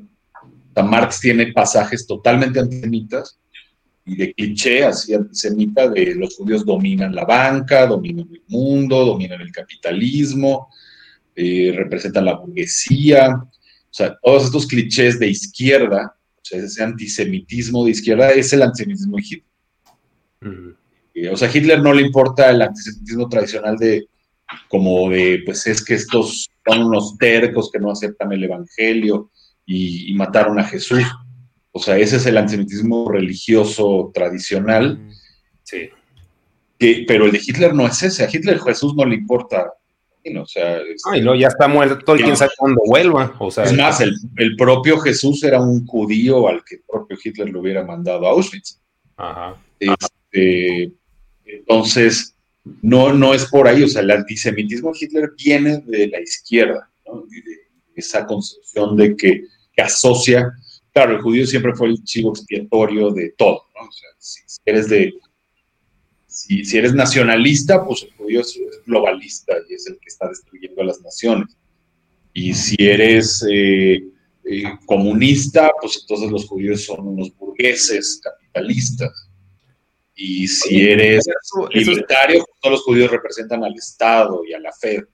Perdón, pero ahorita dijiste algo muy importante, que el judío representa a, la lo global, y ahorita todo es global. Entonces, pues el mundo sigue siendo los judíos. O sea, bueno, ya sé que lo dijiste como una analogía de que, ah, pues el nacionalismo es lo bueno y lo global es lo malo. Pero, pues sí. Así lo ve un nacionalista, pero bueno, hay muchos ahí detrás de estas concepciones hay muchos mitos. O sea, el, el único sentido en el que podrías asociarlo con el globalismo, pues es que pues son errantes, ¿no? judío errante que está disperso por todas las naciones, que son dueños de la patria, economía, y entonces pues no están casados con una patria, aunque obviamente también hay judíos nacionalistas que, aman a Argentina o Alemania, o su país, tampoco tiene mucho que ver, pero bueno, que la tendencia puede ser más hacia el globalismo, más, ah, además, pues obviamente los judíos son como una nación que está dispersa por las naciones, entonces también hay contacto entre ellos y semejanzas a un judío de Argentina, pues tiene contacto y tiene similitudes con un judío de Inglaterra, uno de España y de México de Israel. Entonces, eh, sí es cierto que hay pues, cierta red, o sea, cierta red supranacional o internacional, no sé cuál es lo más exacto, y eso, pues, para un conspiranoico es perfecto para inventar una serie de cuentos, ¿no? O sea, es que estos... Es que finalmente... entre ellos conspiran, están en todas las naciones y entonces y son como una sociedad secreta, son como los masones que están... Y de hecho, o sea, el, el, pedo de conspiranoico, pues a mí se me hace muy entretenido, pues como, pues como vil entretenimiento, porque suponiendo, ok, es cierto, así que voy a hacer yo como persona, pues nada. Pero, o sea, sí, lo bonito de la conspiración es que pones al efecto líder de la conspiración como si fuera Dios, es que está en todas partes, es que es inevitable, y, o sea, es, ese sesgo divino, pues lo hace invisible, inalcanzable y chance pues inexistente. O sea, te estás creando una idea de algo que es tirarle piedras al cielo nomás. Etéreo e inalcanzable. Así, exacto. Entonces, eso tiene un efecto psicológico que es paradójico porque te inquieta, pero te calma a la vez. Tiene, tiene los dos efectos. Te calma porque te da una sensación de orden que el mundo tiene orden y que todo está definido por una élite invisible porque, o sea, porque nada causa más ansiedad que el azar o que la el caos. El caos. Que, o sea, todo es impredecible, ¿no? Y entonces, en cambio, las teorías de la conspiración te dan una sensación de orden, te dan una sensación de, además de que tú eres bueno, siempre te colocan o sea, el que descubre una conspiración o cree que descubre una conspiración, pues eso automáticamente te pone en el lado de, que eres bueno y eres víctima y eres héroe. eres, Sí, también como que te justifica, ¿no? O sea, por ejemplo, yo estoy jodido porque está esta teoría, porque está esto eh, sucediendo. Y, la responsabilidad. Exacto. y también hay un rollo de soy más listo que los demás, ¿no? Veo más allá de lo evidente, Simón. Exacto. Por eso es que nosotros en el desprecio de la historia, pues somos anti, anti conspiración. Despreciamos las teorías de la conspiración. y no, no, aceptamos ninguna teoría de la conspiración porque por default creo que se pueden considerar falsas todas, a menos que se mostrara lo contrario. O sea, no, no es imposible que haya una que otra por ahí. Yo era, yo era de esos, o sea, el doc me transformó, yo sí era de, no manches, chismecito que, que lo de las Torres Gemelas, quién sabe qué, ya en Francia publicaron un libro y videos de YouTube y tal, y un día el doc me agarró así. Entretenido, pues es muy entretenido saber esas cosas, o sea, aunque sean falsas, pero saberlas, es como que voy a tener tema. Sí, y bueno, pensar en la posibilidad. además, siempre, siempre queremos creer en superhéroes. O sea, es como que eso nos da una esperanza de que, aunque sean malos o lo que sea, pero nos da una esperanza de que el ser humano puede Mom deserves the best, and there's no better place to shop for Mother's Day than Whole Foods Market. They're your destination for unbeatable savings, from premium gifts to show-stopping flowers and irresistible desserts. Start by saving 33% with Prime on all body care and candles. Then get a 15-stem bunch of tulips for just $9.99 each with Prime. Round out Mom's menu with festive rosé, irresistible berry chantilly cake, and more special treats. Come celebrate Mother's Day at Whole Foods Market. Ever catch yourself eating the same flavorless dinner three days in a row? Dreaming of something better? Well, HelloFresh is your guilt-free dream come true, baby. It's me, Kiki Palmer. Let's wake up those taste buds with hot, juicy pecan-crusted chicken or garlic butter shrimp scampi. Mm. Hello Fresh. Stop dreaming of all the delicious possibilities and dig in at HelloFresh.com. Let's get this dinner party started. If you're looking for plump lips that last, you need to know about Juvederm lip fillers. With Juvederm Volbella XC and Juvederm Ultra XC, your lip look, whether it's subtle or bold, can last up to one full year with optimal treatment and no additional maintenance. Find a licensed specialist and see if it's right for you at juvederm.com today. That's J U V E D E R M.com. Add fullness to lips in adults over 21 with Juvederm Volbella XC or Juvederm Ultra XC. Do not use if you have severe allergies or a history of severe allergic reactions, or if you're allergic to lidocaine or the proteins used in Juvederm. Tell your doctor if you have a history of scarring or taking medicines that decrease the body's immune response or that can prolong bleeding. Common side effects include injection site redness, swelling, pain, tenderness, firmness, lumps, bumps, bruising, discoloration, or itching. As with all fillers, there's a rare risk of unintentional injection into a blood vessel, which can cause vision abnormalities, blindness, stroke, temporary scabs, or scarring. For full important safety information, visit juvederm.com.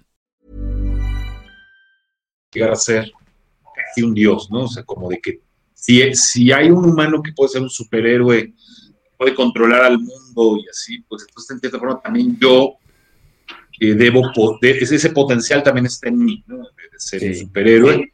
Y, y, por eso siempre pues, ha habido semidioses, ¿no? En las mitologías. Eh, o, superhéroes ya en términos más modernos, tal cual. Eh, nos gusta creer en esa, o sea, que, que, en esa posibilidad de, bueno, es que, o sea, porque además lograr salirte con la tuya en una teoría de la conspiración es, perdón, en una conspiración, es, imposible. Realmente, si lo, si lo ves objetivamente, es imposible salirte con la tuya en una conspiración así a lo mejor por un tiempito puede funcionar eso, pero tarde o temprano se va a saber y, pues es imposible que todo el mundo guarde silencio, que nadie le vaya a decir a su esposa y que la esposa no le vaya a ir a contar a su amiga y que no se puede controlar eso, ¿no? O sea, de verdad se requiere de superhéroes que son prácticamente dioses y por eso creemos que eso es imposible y en todo caso, si alguna fuera posible, pues tendría que dar pruebas muy, ¿no? O sea, es algo tan extraordinario de hecho, que se requieren pruebas, ¿no? Y siempre creemos que hay que atribuir a la estupidez antes que a la maldad. De hecho, es lo que yo digo, si Jesús volviera, ¿cómo nos daríamos cuenta que es Jesús? a pesar de que milagros, decía, no huevos, güey, no. A pesar, a pesar de que te agradezco, Doc, que me hayas quitado eso, porque pues siempre es mejor sí pensar. Este, también te lo reprocho, ¿eh? porque ya no tengo esa ilusión mágica. Ya no creo en Santo Claus y ya sé que son los papás. en cuanto a Jesús, la cosa es así. Justamente porque hay sobreexposición, sobre duda, cuestionamientos, todo, lo real sí tiene que llegar a término. O sea, justo lo que lo, bueno de tanta gente comentando, observando, opinando y juzgando es que de veras la charlatanería tiene que ir a menos, a fuerzas. Según, güey, pues de hecho, o sea, yo creo que ahorita que mencionaba del superhéroe de las conspiraciones, yo creo que el, punto clímax es cuando te planteas como el superhéroe alfa y lo pasas de conspiración a religión como la cienciología o cientología. Exacto. Ah, yo cualquier, conspiranoia es un, fanatismo religioso en sí mismo. Eh, pero, y está conectado con cualquier fanatismo. Pero eh, iba a decir algo importante que se me olvidó. Ah, eso de, es que la charlatanería va a ir a menos. Sí, o sea, cada charlatanería va, va a ser expuesta más rápido que nunca pero va a surgir una nueva y el problema es el bloqueo psicológico de la gente que se da cuenta de una charlatanería y se va a la contraria. Mm. Eso es exactamente lo que yo estaba tratando de enfatizar hace rato y que está pasando hoy. O sea, por ejemplo, la corrección política es claramente es un nuevo poder que tiende al totalitarismo. No hay duda de eso. No hay, no conozco a nadie pensante que no se dé cuenta que no opine eso. Es totalmente obvio. Eh, y precisamente surge como una oposición a la intolerancia, al racismo, cosas así. Eh, no, no es que entonces automáticamente se empiezan a concebir como los buenos. Ese es el problema. Cuando la gente se concibe como buena, empieza a fallar todo. Cuando, porque ya no son autocríticos. En ese momento se, se, se les bloquea la cabeza. Dicen, claro, ¿es malo el racismo? Pues sí, es malo. Es mala la, intolerancia, si es malo el fascismo, sí. Ok. Entonces, como yo me doy cuenta de esas cosas malas, yo ya soy bueno automáticamente. Y eso es exactamente lo mismo que le pasó a los fascistas antes. Ellos también creían ser buenos porque se daban cuenta de, lo, que lo contrario era malo. O sea, también el fascismo nace como una reacción buena, entre comillas, a algo malo. o sea, por ejemplo, el, eh, el, libertarismo, ¿no? Que predominaba antes del fascismo y que, o cosas como, o sea, como un una versión del capitalismo que estaba creando en la gente una sensación de vacío, como, como que hubo demasiada libertad económica y tal, que para mí nunca hay demasiada libertad económica, para mí es en esencia buena, pero eh, a la gente le crea como nervios, como los, el perrito, ¿no? Que le da ansiedad, eh, como que les empieza a dar ansiedad la libertad y empiezan a querer que no haya libertad. Eh, ese es siempre el péndulo, ¿no? Entre más libertad, menos libertad, más libertad, menos libertad. De hecho, hay, teorías, hay teorías de que incluso, perdón, nada más esto, que dicen, hay ciclos que hasta tratan de, medir la, la longitud de estos ciclos, porque y que no son descabellados, ¿no? que dicen, por ejemplo, que un tiempo difícil pues crea personas más resistentes ¿no? y más eh, productivas eh, y más capaces de, sobrevivir. ¿no? Eso tiene mucha lógica. Entonces esas personas con un carácter más recio, digamos, ¿no? crean sea, salen del problema, ayudan a sacar del problema y crean una sociedad mejor. y resuelven lo que era el problema, ¿no? Y acaban creando una época de más prosperidad, de más paz, de más abundancia, etc. Pero los hijos y los nietos de ellos, pues ya son ninis, ¿no? Ahora van a salir ninis. van a ser este youtubers, influencers y todo eso, ¿no? Exacto, ya es gente que con, que con first world problems, ¿no? Que están preocupados de, de verdad estupideces, de que si dices ella o ello, él, o sea, y ya se clavan en esas tonterías. Que ya decirle estupidez a su problemita meco está mal, güey. Por esa razón fue que yo decidí sacar el OnlyFans ahorita, fíjate. Porque eso es justo lo que me ayuda, que ya nadie puede criticarme. O sea, mi cuerpo, mi decisión, y si te atreves, estás totalmente en contra de lo que hoy, que, es esta, esta vociferación que está chida, de todo lo que de defender derechos y tal, pero cuando ya te obliga, entonces dices tú, se convierte en exactamente el mismo racismo, un opresor. De hecho, la parte que, que, decía ahorita de, de Cerces es que está muy chida, es sale en la de 300 parte 2, ¿sí la vieron? No, 600. Este, 301 o 302. 300. el caso es que ahí dice Cerces, la gente piensa que quiere libertad, pero lo que en realidad quieren es control. Y pues sí, o sea, se vende con parte la bandera de que, ah, sí, libertad, pero pues quieren orden, quieren su orden. Y hasta que ese orden se logre, pues van a estar a gusto. Si no existe. Es que la gente no tolera la verdadera libertad, porque es demasiada responsabilidad. Tu verdadera libertad implica también la del otro. Esa es la que no toleras. La tuya sí, o sea, que es libre de hacer lo que quiera, pero que los demás no lo sean. Este, lo cual está bien cuando se refiere pues, a delitos o cosas que, si yo no quiero que el vecino tenga libertad de poner reggaetón a todo volumen a las 3 de la mañana, pues no. Pero, pero aquí habla, sutilmente vamos pasando de eso a que también ya no quiero que opinen que el reggaetón está bien. ¿Me entiendes? Cuando eso en realidad que opine lo que quiera, mientras no me lo ponga a las 3 de la mañana, pues, igual. Depende cuál, también. Hay de reggaetón a reggaetón, ¿eh? Si, si es Don Omar, como quiera, ¿no? Pero el problema justamente es ese. como yo me creo bueno, entonces empiezo a desear que, que de mi bondad también se le imponga a los otros, ¿no? Lo que para mí es bueno, también empiezo a desear que se le imponga a los otros y entonces me voy haciendo menos bueno. Cuando empiezo a desear eso, ya cada vez soy menos bueno, pero es tan gradual que un buen día ya soy un nazi, ya otra vez ley de que, un buen día ya soy un nazi y eh, no, ya no me di cuenta. Y es tal el lavado de cerebro, una vez que llegas a eso, de verdad, muy pocos logran salir. O sea, ya no sales, es, es una trampa mortal. Ya eres un nazi y lo que te diga el Führer te va a sonar bien. Y es entonces cuando porque todo es gradual, siempre es gradual, y de repente ya te sacan las locuras máximas cuando ya estás cauterizado, ya, ya tu, conciencia ya está totalmente cauterizada, adormecida, y vas a decirle que sí a lo que sea. Por eso es que la historia se repite. Pero estoy viendo un riesgo, Doc, estoy viendo un riesgo, porque si nosotros somos totalmente opuestos a eso y estamos vociferando que está fatal que quieran obligarte a pensar como no piensas o, no opinar cuando opinas diferente. No somos, como dice sí, es Luis, justo lo mismo por estar tan en contra de esa gente. Pues sí. Pues es todo un tema, ¿es?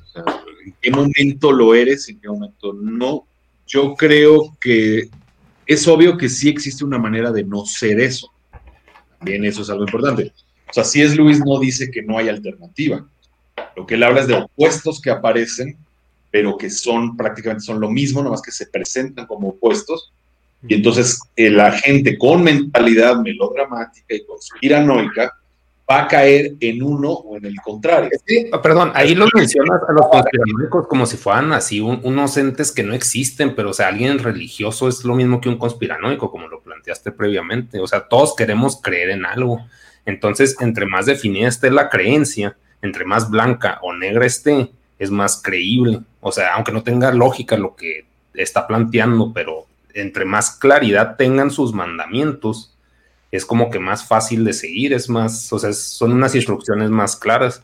Entonces, por eso todo el espectro que estamos diciendo de grises, que la moralidad y la ética está en ese espectro de gris en algún punto, como no es claro el punto, nos da hueva seguirlo y decimos, no, pues Trump dice esto y es algo bueno y yo me voy. Ya. Ah, ah bueno, ahí, claro, dijiste lo claro. La, detrás de todo esto, lo que más hay es pereza. siempre al es la. Entonces, ya, qué pereza pensar, qué pereza investigar, qué pereza decidir, pues que alguien más decida por eh, pero para mí el punto, o sea, dentro de toda esta confusión y caos, existe la verdad. No hay ninguna duda que tiene que existir una opción. En cada caso, en cada debate, en cada discusión, en cada tema, existe algo que es la verdad, que es la... E, excepto ciertos temas que por su naturaleza son subjetivos. La verdad pues, siempre va a ser subjetiva.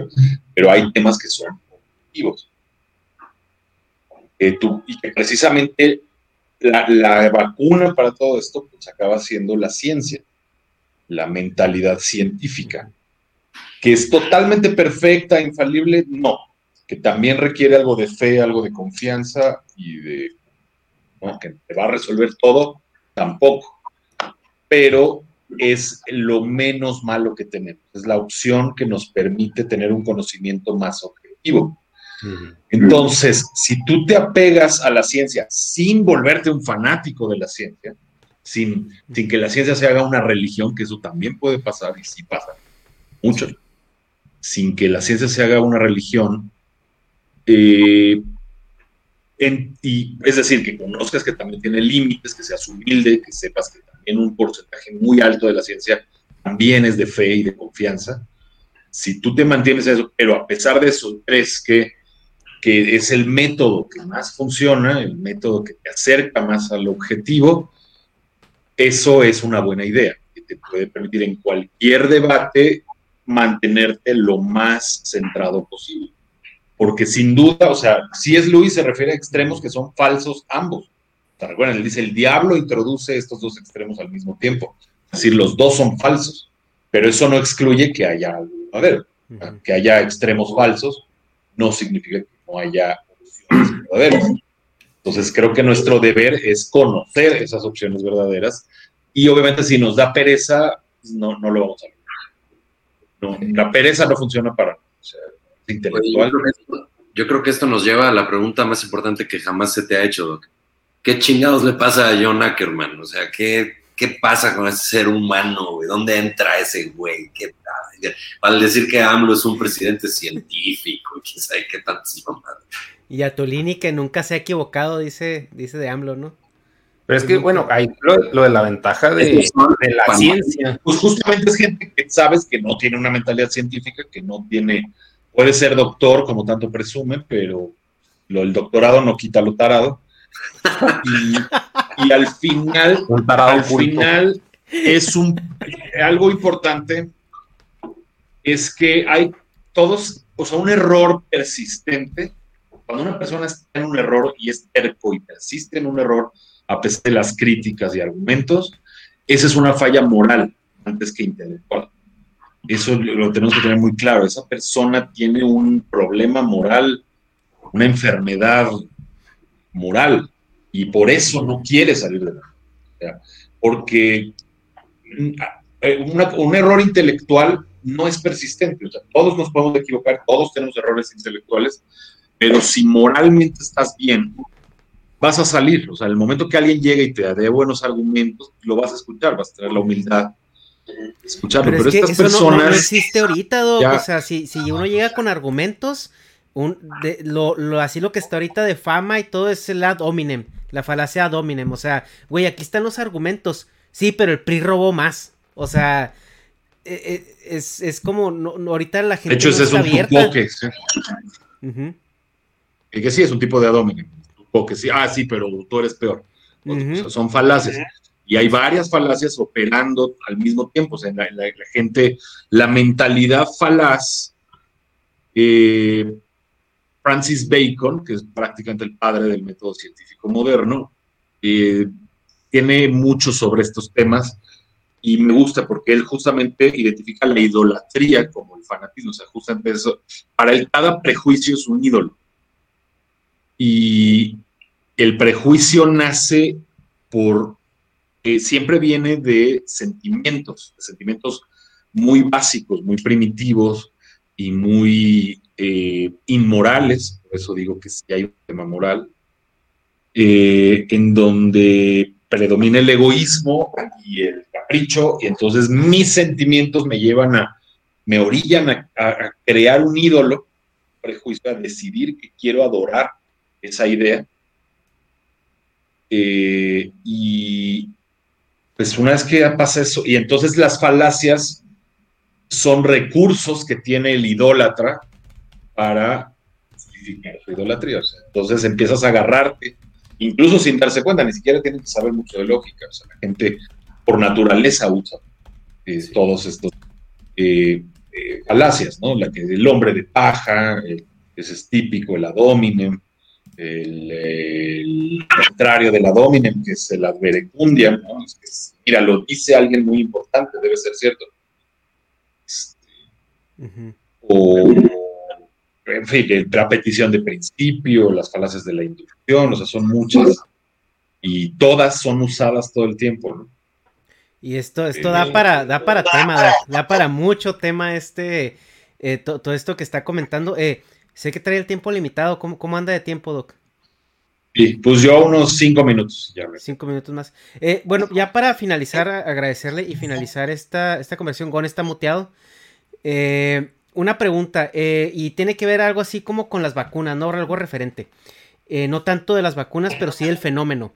Vemos que ahorita está muy de modita este de ser antivacunas y, y, estar promoviendo esa, esa forma de pensar, no sé cómo llamarlo, si es ideología o, culto, no sé, no sé cómo llamarlo. Pero lo que también nosotros observamos es que es gente que no ha, su, o sea, no ha sufrido esa parte histórica donde la gente se moría de sarampión, se moría de papera, se moría de, de, viruela. Y, y, ahorita que eh, ellos ya no lo están viendo, ya no es parte de su realidad, entonces niegan el efecto. Y eso, eso se puede extrapolar a cualquier cosa histórica, ¿no? O sea, algo que a nosotros no nos toca vivir, pues lo negamos, ¿no? No tenemos como contacto con esa realidad, no es parte de nuestra, de nuestra realidad. ¿Qué, podemos hacer ahí como especie para asegurar no caer en errores tan básicos como por ejemplo ahorita lo es caer en el problema de las antivacunas y, crear un problema mayor genuino humano y tener que volver como a esa parte? Mira, la... No hay, puede ser, puede ser algo inherente. O sea, sí. Yo escribí un libro. Eh, espérame, estoy buscándoles, si me distraigo tanto es porque estoy buscándoles una cita de Goethe que viene mucho al caso, pero ¿cómo la puedo encontrar? Está en las conversaciones con Eckerman. Denme un segundito. Vale la pena esto. Eh, aquí ya la encontré. Un momento. Eh, yo escribí un libro, se llama La razón ardiente, por cierto, también libros, si alguien quiere comprarlos, eh, lo encuentran en Amazon, Ricardo Stern, y ahí hay 21 libros para todos los gustos de literatura y de filosofía y tal. Este, les menciono, se llama La razón ardiente y habla exactamente de esto que tú preguntas. ¿Qué podemos hacer? ¿Qué se hace? Porque si empiezas a darle fuerza al Estado para que defienda lo que te parece bueno, digamos, la ciencia o el objetivo, etcétera, eh, es fácil que resbalemos y acabemos cayendo otra vez en el error. O sea, siempre que quieres imponer incluso lo bueno de verdad, incluso lo científico y lo correcto y lo que sea, lo quieres imponer por la fuerza, eh, vas a acabar cayendo tarde o temprano en el totalitarismo, ¿no? que es lo que hay que combatir.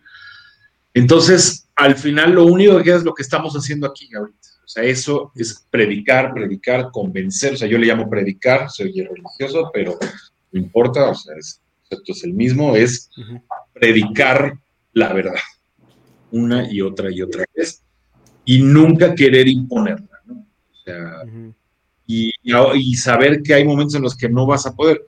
Pero la predicación, también hay muchos ejemplos empíricos, el poder que tiene, ¿no? O sea, a la larga sobre todo, o sea, porque tú convences a una persona, que convence a otra, que convence a otra, y, se va haciendo exponencial, y eso al final tiene mucho más efecto eh, que la fuerza. ¿no? Aquí está la cita de Goethe. Está en alemán, la voy a ir traduciendo en o de hecho, sí la Hitler para que la traduzca, ¿no? Ese. Auf und ging im Zimmer auf und ab, während ich, wie er es gerne hat, auf meinem Stuhl, etc. Todo español también. Es más, voy a sonar muy mamila, pero sí, la traduje yo, pero ya está. Ok. Eh, y lo malo es que el alemán se me está olvidando. Ok. Vean qué bonita cita. Está escrita por su discípulo Eckermann, que platicaba con él casi diario, ¿no? Imagínense ese privilegio, así se reunían todas las tardes, tomar café y platicar. Y, y registró todo, es un libro muy famoso que ampliamente recomendado, Memorias. Bueno, dice, Goethe se levantó y recorría la habitación mientras yo, como a él le gusta, me quedé sentado en mi silla a la mesa. En tirano, ¿no? No, usted se queda sentado, ¿no? Yo camino y usted se queda. O le doy sus... Exacto. se detuvo un momento junto a la chimenea pero de pronto, como a quien se le ha ocurrido algo, caminó hacia mí y con el dedo puesto en la boca, me dijo lo siguiente. Le voy a descubrir algo y usted lo confirmará en su vida muchas veces. Todas las épocas decadentes y en proceso de disolución son subjetivas. Y en cambio, todas las épocas de avance tienen una tendencia objetiva todo nuestro tiempo actual es decadente porque es subjetivo. Esto no lo ve usted solamente en la poesía, sino en la pintura y muchas otras partes. Por el contrario, toda aspiración fuerte se dirige desde, desde dentro hacia el mundo, como puede usted ver en todas las grandes épocas, que en verdad representaron un esfuerzo y un avance, y todas fueron de naturaleza objetiva. Creo que esto que dice que es, es el gran secreto. Todo es obvio, todos sabemos que hay épocas, o sea, desde tiempo y siempre se, ha estudiado la historia, pues hay épocas de decadencia y épocas de avance, ¿no? Eh, y para qué el secreto es eso, épocas más objetivas y épocas más subjetivas. predomina lo subjetivo, o sea, lo emocional, lo melodramático, lo romántico en ese, mal sentido, eh, lo posmoderno, que es el posmodernismo es como lo más subjetivo que se ha hecho en la historia del hombre. Nunca ha habido un movimiento eh, intelectual y estético más subjetivo que el posmoderno. Eso niegan que exista la verdad, que exista la objetividad, la ciencia, todos estos antivacunas salen de ahí, los New Age, el, auge hoy en día que tienen los horóscopos, las religiones orientales, el yoga, todo eso que son hiper subjetivas. Eh, esto no es gratis y no es casualidad, sino que es una de, decadencia extrema, a nivel intelectual, moral y estético. ¿Decías, Negas? Que me da mucho gusto que diga que son religiones turbo. Bueno, pues obviamente es una religión, va a ser subjetiva, pero el hecho de afirmarlo, de que lo de los horóscopos, lo de las religiones de allá, pues de Oriente, como que es algo que nunca había oído y es refrescante oír eso, así que ah, al fin, güey, alguien dice que todos son pues subjetivo, güey, que no necesariamente es cierto, porque hay, sí conozco gente que se rige por el horóscopo. No, es que eres Tauro. No, sí que, güey, ¿Por qué? Porque son así. Sí, en cambio los, en cambio los Sagitarios somos mucho más objetivos. claro. No caemos en eso. Pero no, no. Así que sí, el tema da para mucho. Pues, cuando gusten, estamos a sus órdenes. Podemos hablar de otra cosa, pero pues sí, sí es obvio que es una época subjetiva. O sea, te estaría no, me puedo imaginar lo escandalizado. Él consideraba que su época era subjetiva. Fíjense, la, la mera época de la ilustración, el principio del romantismo. Para él, el principio del romantismo ya era como no puedo creer esta subjetividad, es algo calculable. Imagínense que viera, que viera esto así. Todo el mundo en la calle, si tú existe la verdad, no, pues no, no existe. Que viera... No, pues es que no conspiran para dominarnos, es puro negocio. Este, Yo creo que se moría al ver el plátano en la pared con el tape, ¿no? ¿Qué, qué perdón? Se, moría al ver el plátano en la pared con el tape siendo exhibido. Eh, bueno, imagínense, o sea, para él casi que Beethoven ya era muy subjetivo. imagínense. el protoingeniero, ¿no? De la época. Qué miedo. ¿Sabes qué es eso? Pues la objetividad sí existe, sí la podemos alcanzar, tal vez no 100%, pero es nuestro deber moral tender a ellos, a ser ecuánimes, ser justos, ser objetivos eh, y buscar la verdad. Siempre con método y con disposición a dejarnos guiar a donde sea que nos lleve y no predisponernos. Pues eso sería ¿Sabes qué? Mensaje final a estas generaciones perdidas. Sigón. Ah, no, no, no, perdón. Eh, iba a decir algo similar a lo que terminaste diciendo. Sí, o sea, a final de cuentas, este, siempre, siempre el conocimiento será lo, que, lo que te ayude a salir de tonterías, supersticiones, idolatrías, idealizaciones. Creo que ya no estamos para estar idealizando a nadie ni a nada. Y pues por lo menos hay que ser dueños de nuestros pensamientos y, creer y pensar lo que queremos pensar. Porque, Pero el conocimiento, hay que aclarar que siempre el conocimiento objetivo, el conocimiento metódico, el conocimiento desinteresado. Porque conocimiento hay, o sea, lo que más abunda en este es conocimiento, conocimiento, pero precisamente es tanto conocimiento contradictorio que crea ese caos. Eh, entonces, en saber encontrar el hilo, ¿no? Y esto es, digo, en última es una disposición moral, una disposición, un amor por la verdad. más que, más que amor a ti mismo. O sea, es subjetivo el sujeto. Si te amas demasiado a ti mismo y, y todo, y tú eres el centro del universo y tal, pues vas a ser automáticamente subjetivo. Pero tú, pero tú eres tú eres objetivo, tú consideras que tú, Ricardo Stern, eres objetivo. Claro, yo soy totalmente objetivo, yo, yo defino la objetividad incluso, ¿no? El doctor Stern es dos cosas, objetivo y el centro del universo. Claro, pero ¿quién va a ser? ¿Por qué, ¿Por qué lo dudas? Yo no entiendo. Bueno, gracias. Qué, gozada de plática, hombre. Está chido siempre encontrar nuevas maneras de sacar tanta sabiduría del doctor Stern, por lo cual les agradezco mucho, porque eso me lo entre cada vez más. A ustedes, a ustedes. O sea, los invitamos también a, los, a, sus seguidores, pues a que nos sigan también en el Desprecio de la Historia. Sí, seguro. A ver si les gusta. Y, y, a nuestros seguidores que vean esto, pues también a que los sigan a ustedes. Está buenísimo lo que hacen, felicidades. perdón, ahí estaba viendo su canal, León Curiel.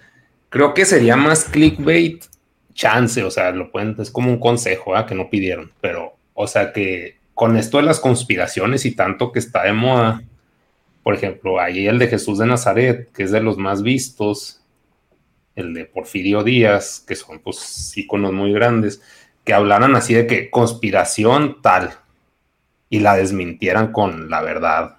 Ah, bueno, fíjate que justo le das al clavo porque ese es uno de los proyectos alternos que estamos pensando hacer, que justamente es ya enfocarnos, que yo creo que debe ser una, un ah, pues ciclo.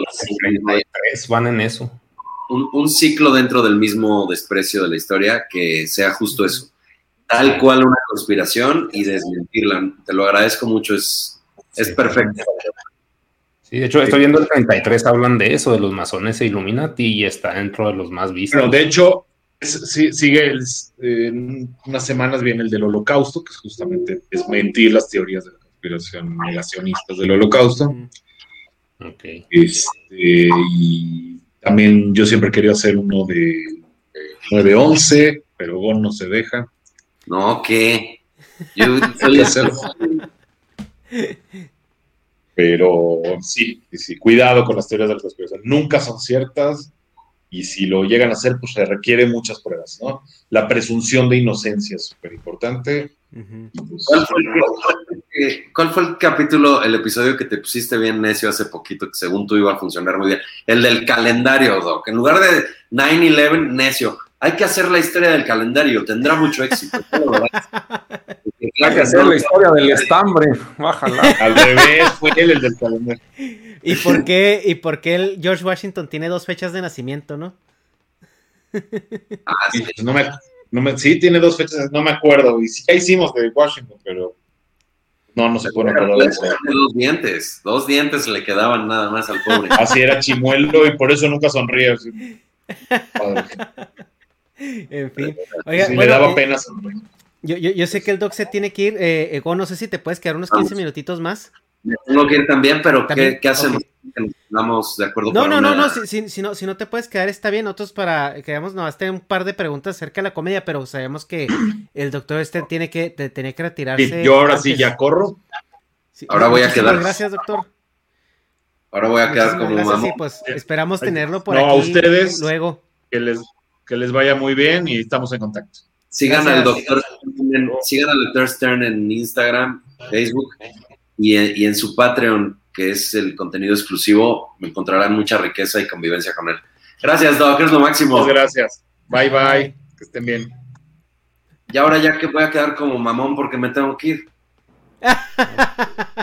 sí te, bueno, no, no hay problema, eh, o sea, nosotros queríamos nada más eh, eh, ver así un par de preguntitas de, de, la comedia, pero si te tienes que ir, no, no hay ningún problema, la verdad es que la, la plática ha estado, ha estado bastante buena. Gracias. Sí, sí, sí, digo, a mí me, lo que más me interesa siempre es exponer mucho al doc en este tipo de contenidos que creo que la gente lo que quiere es ver pues más mentes, escuchar más mentes, este, uh -huh.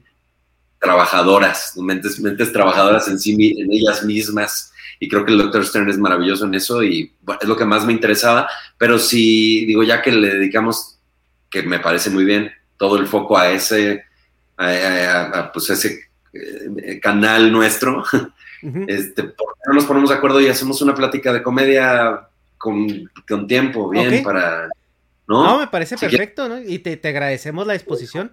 Sí, claro. No, hombre. Claro, sí. Al contrario, yo aquí ya metiéndome hasta la cocina de, oigan, muévanme.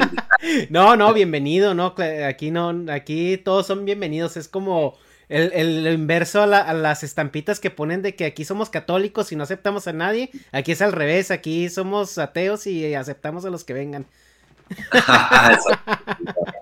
no, pues gracias. Yo quiero pedirles que, que sí, a la gente que, que los ve, que yo sé que tienen una base muy importante de gente porque lo hacen increíble, de verdad lo digo. Eh, que nos visiten en el desprecio de la historia, pues ya oyeron al doctor, es una delicia, entonces ahí estamos eh, siempre revisando episodios históricos o, o, personajes, o de repente desmentimos alguna tarugada de conspiración.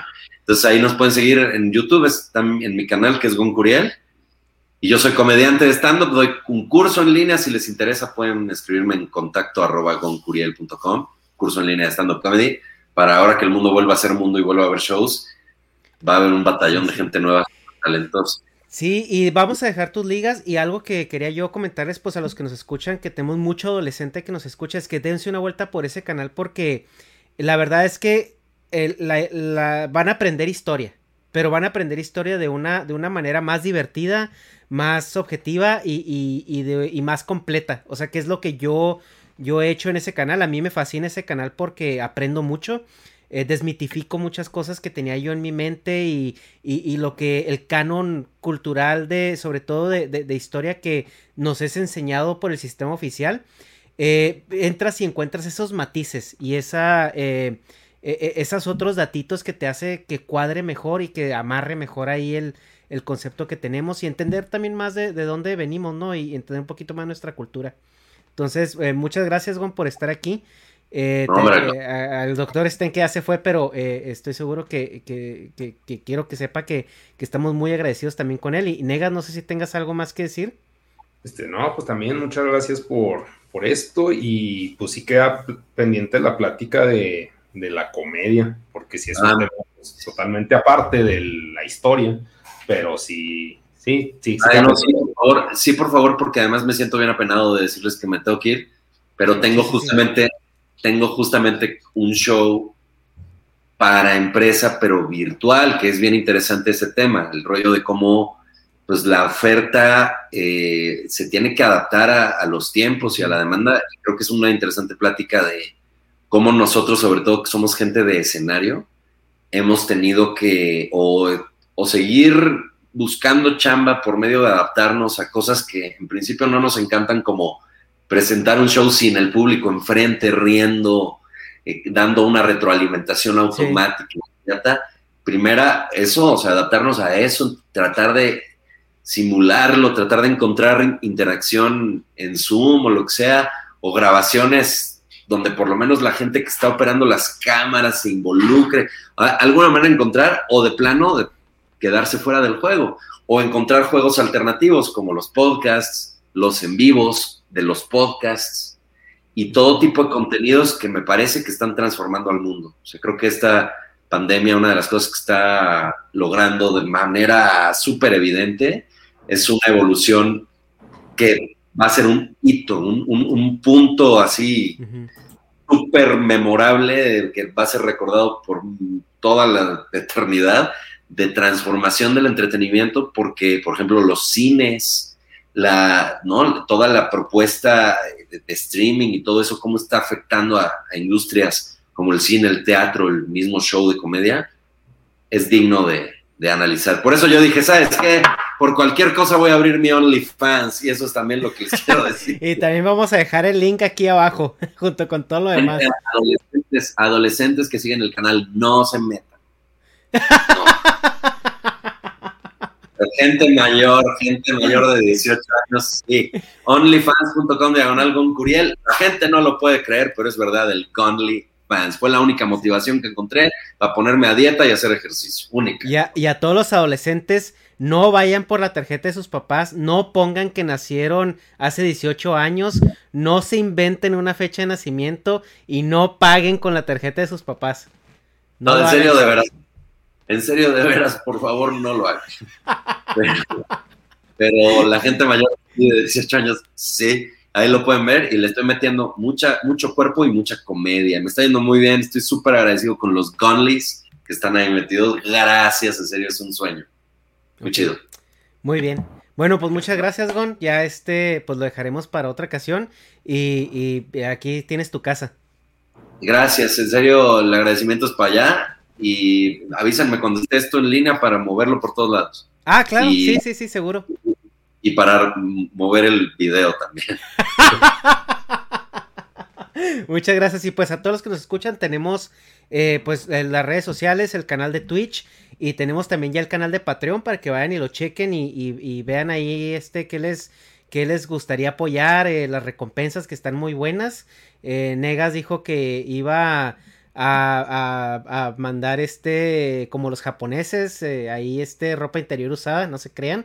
Pero este, eh, ahí, tenemos unas recompensas pues muy interesantes para ustedes. Y pues nos vemos en la siguiente semana. Hasta luego. Bye. Hasta luego. Bye.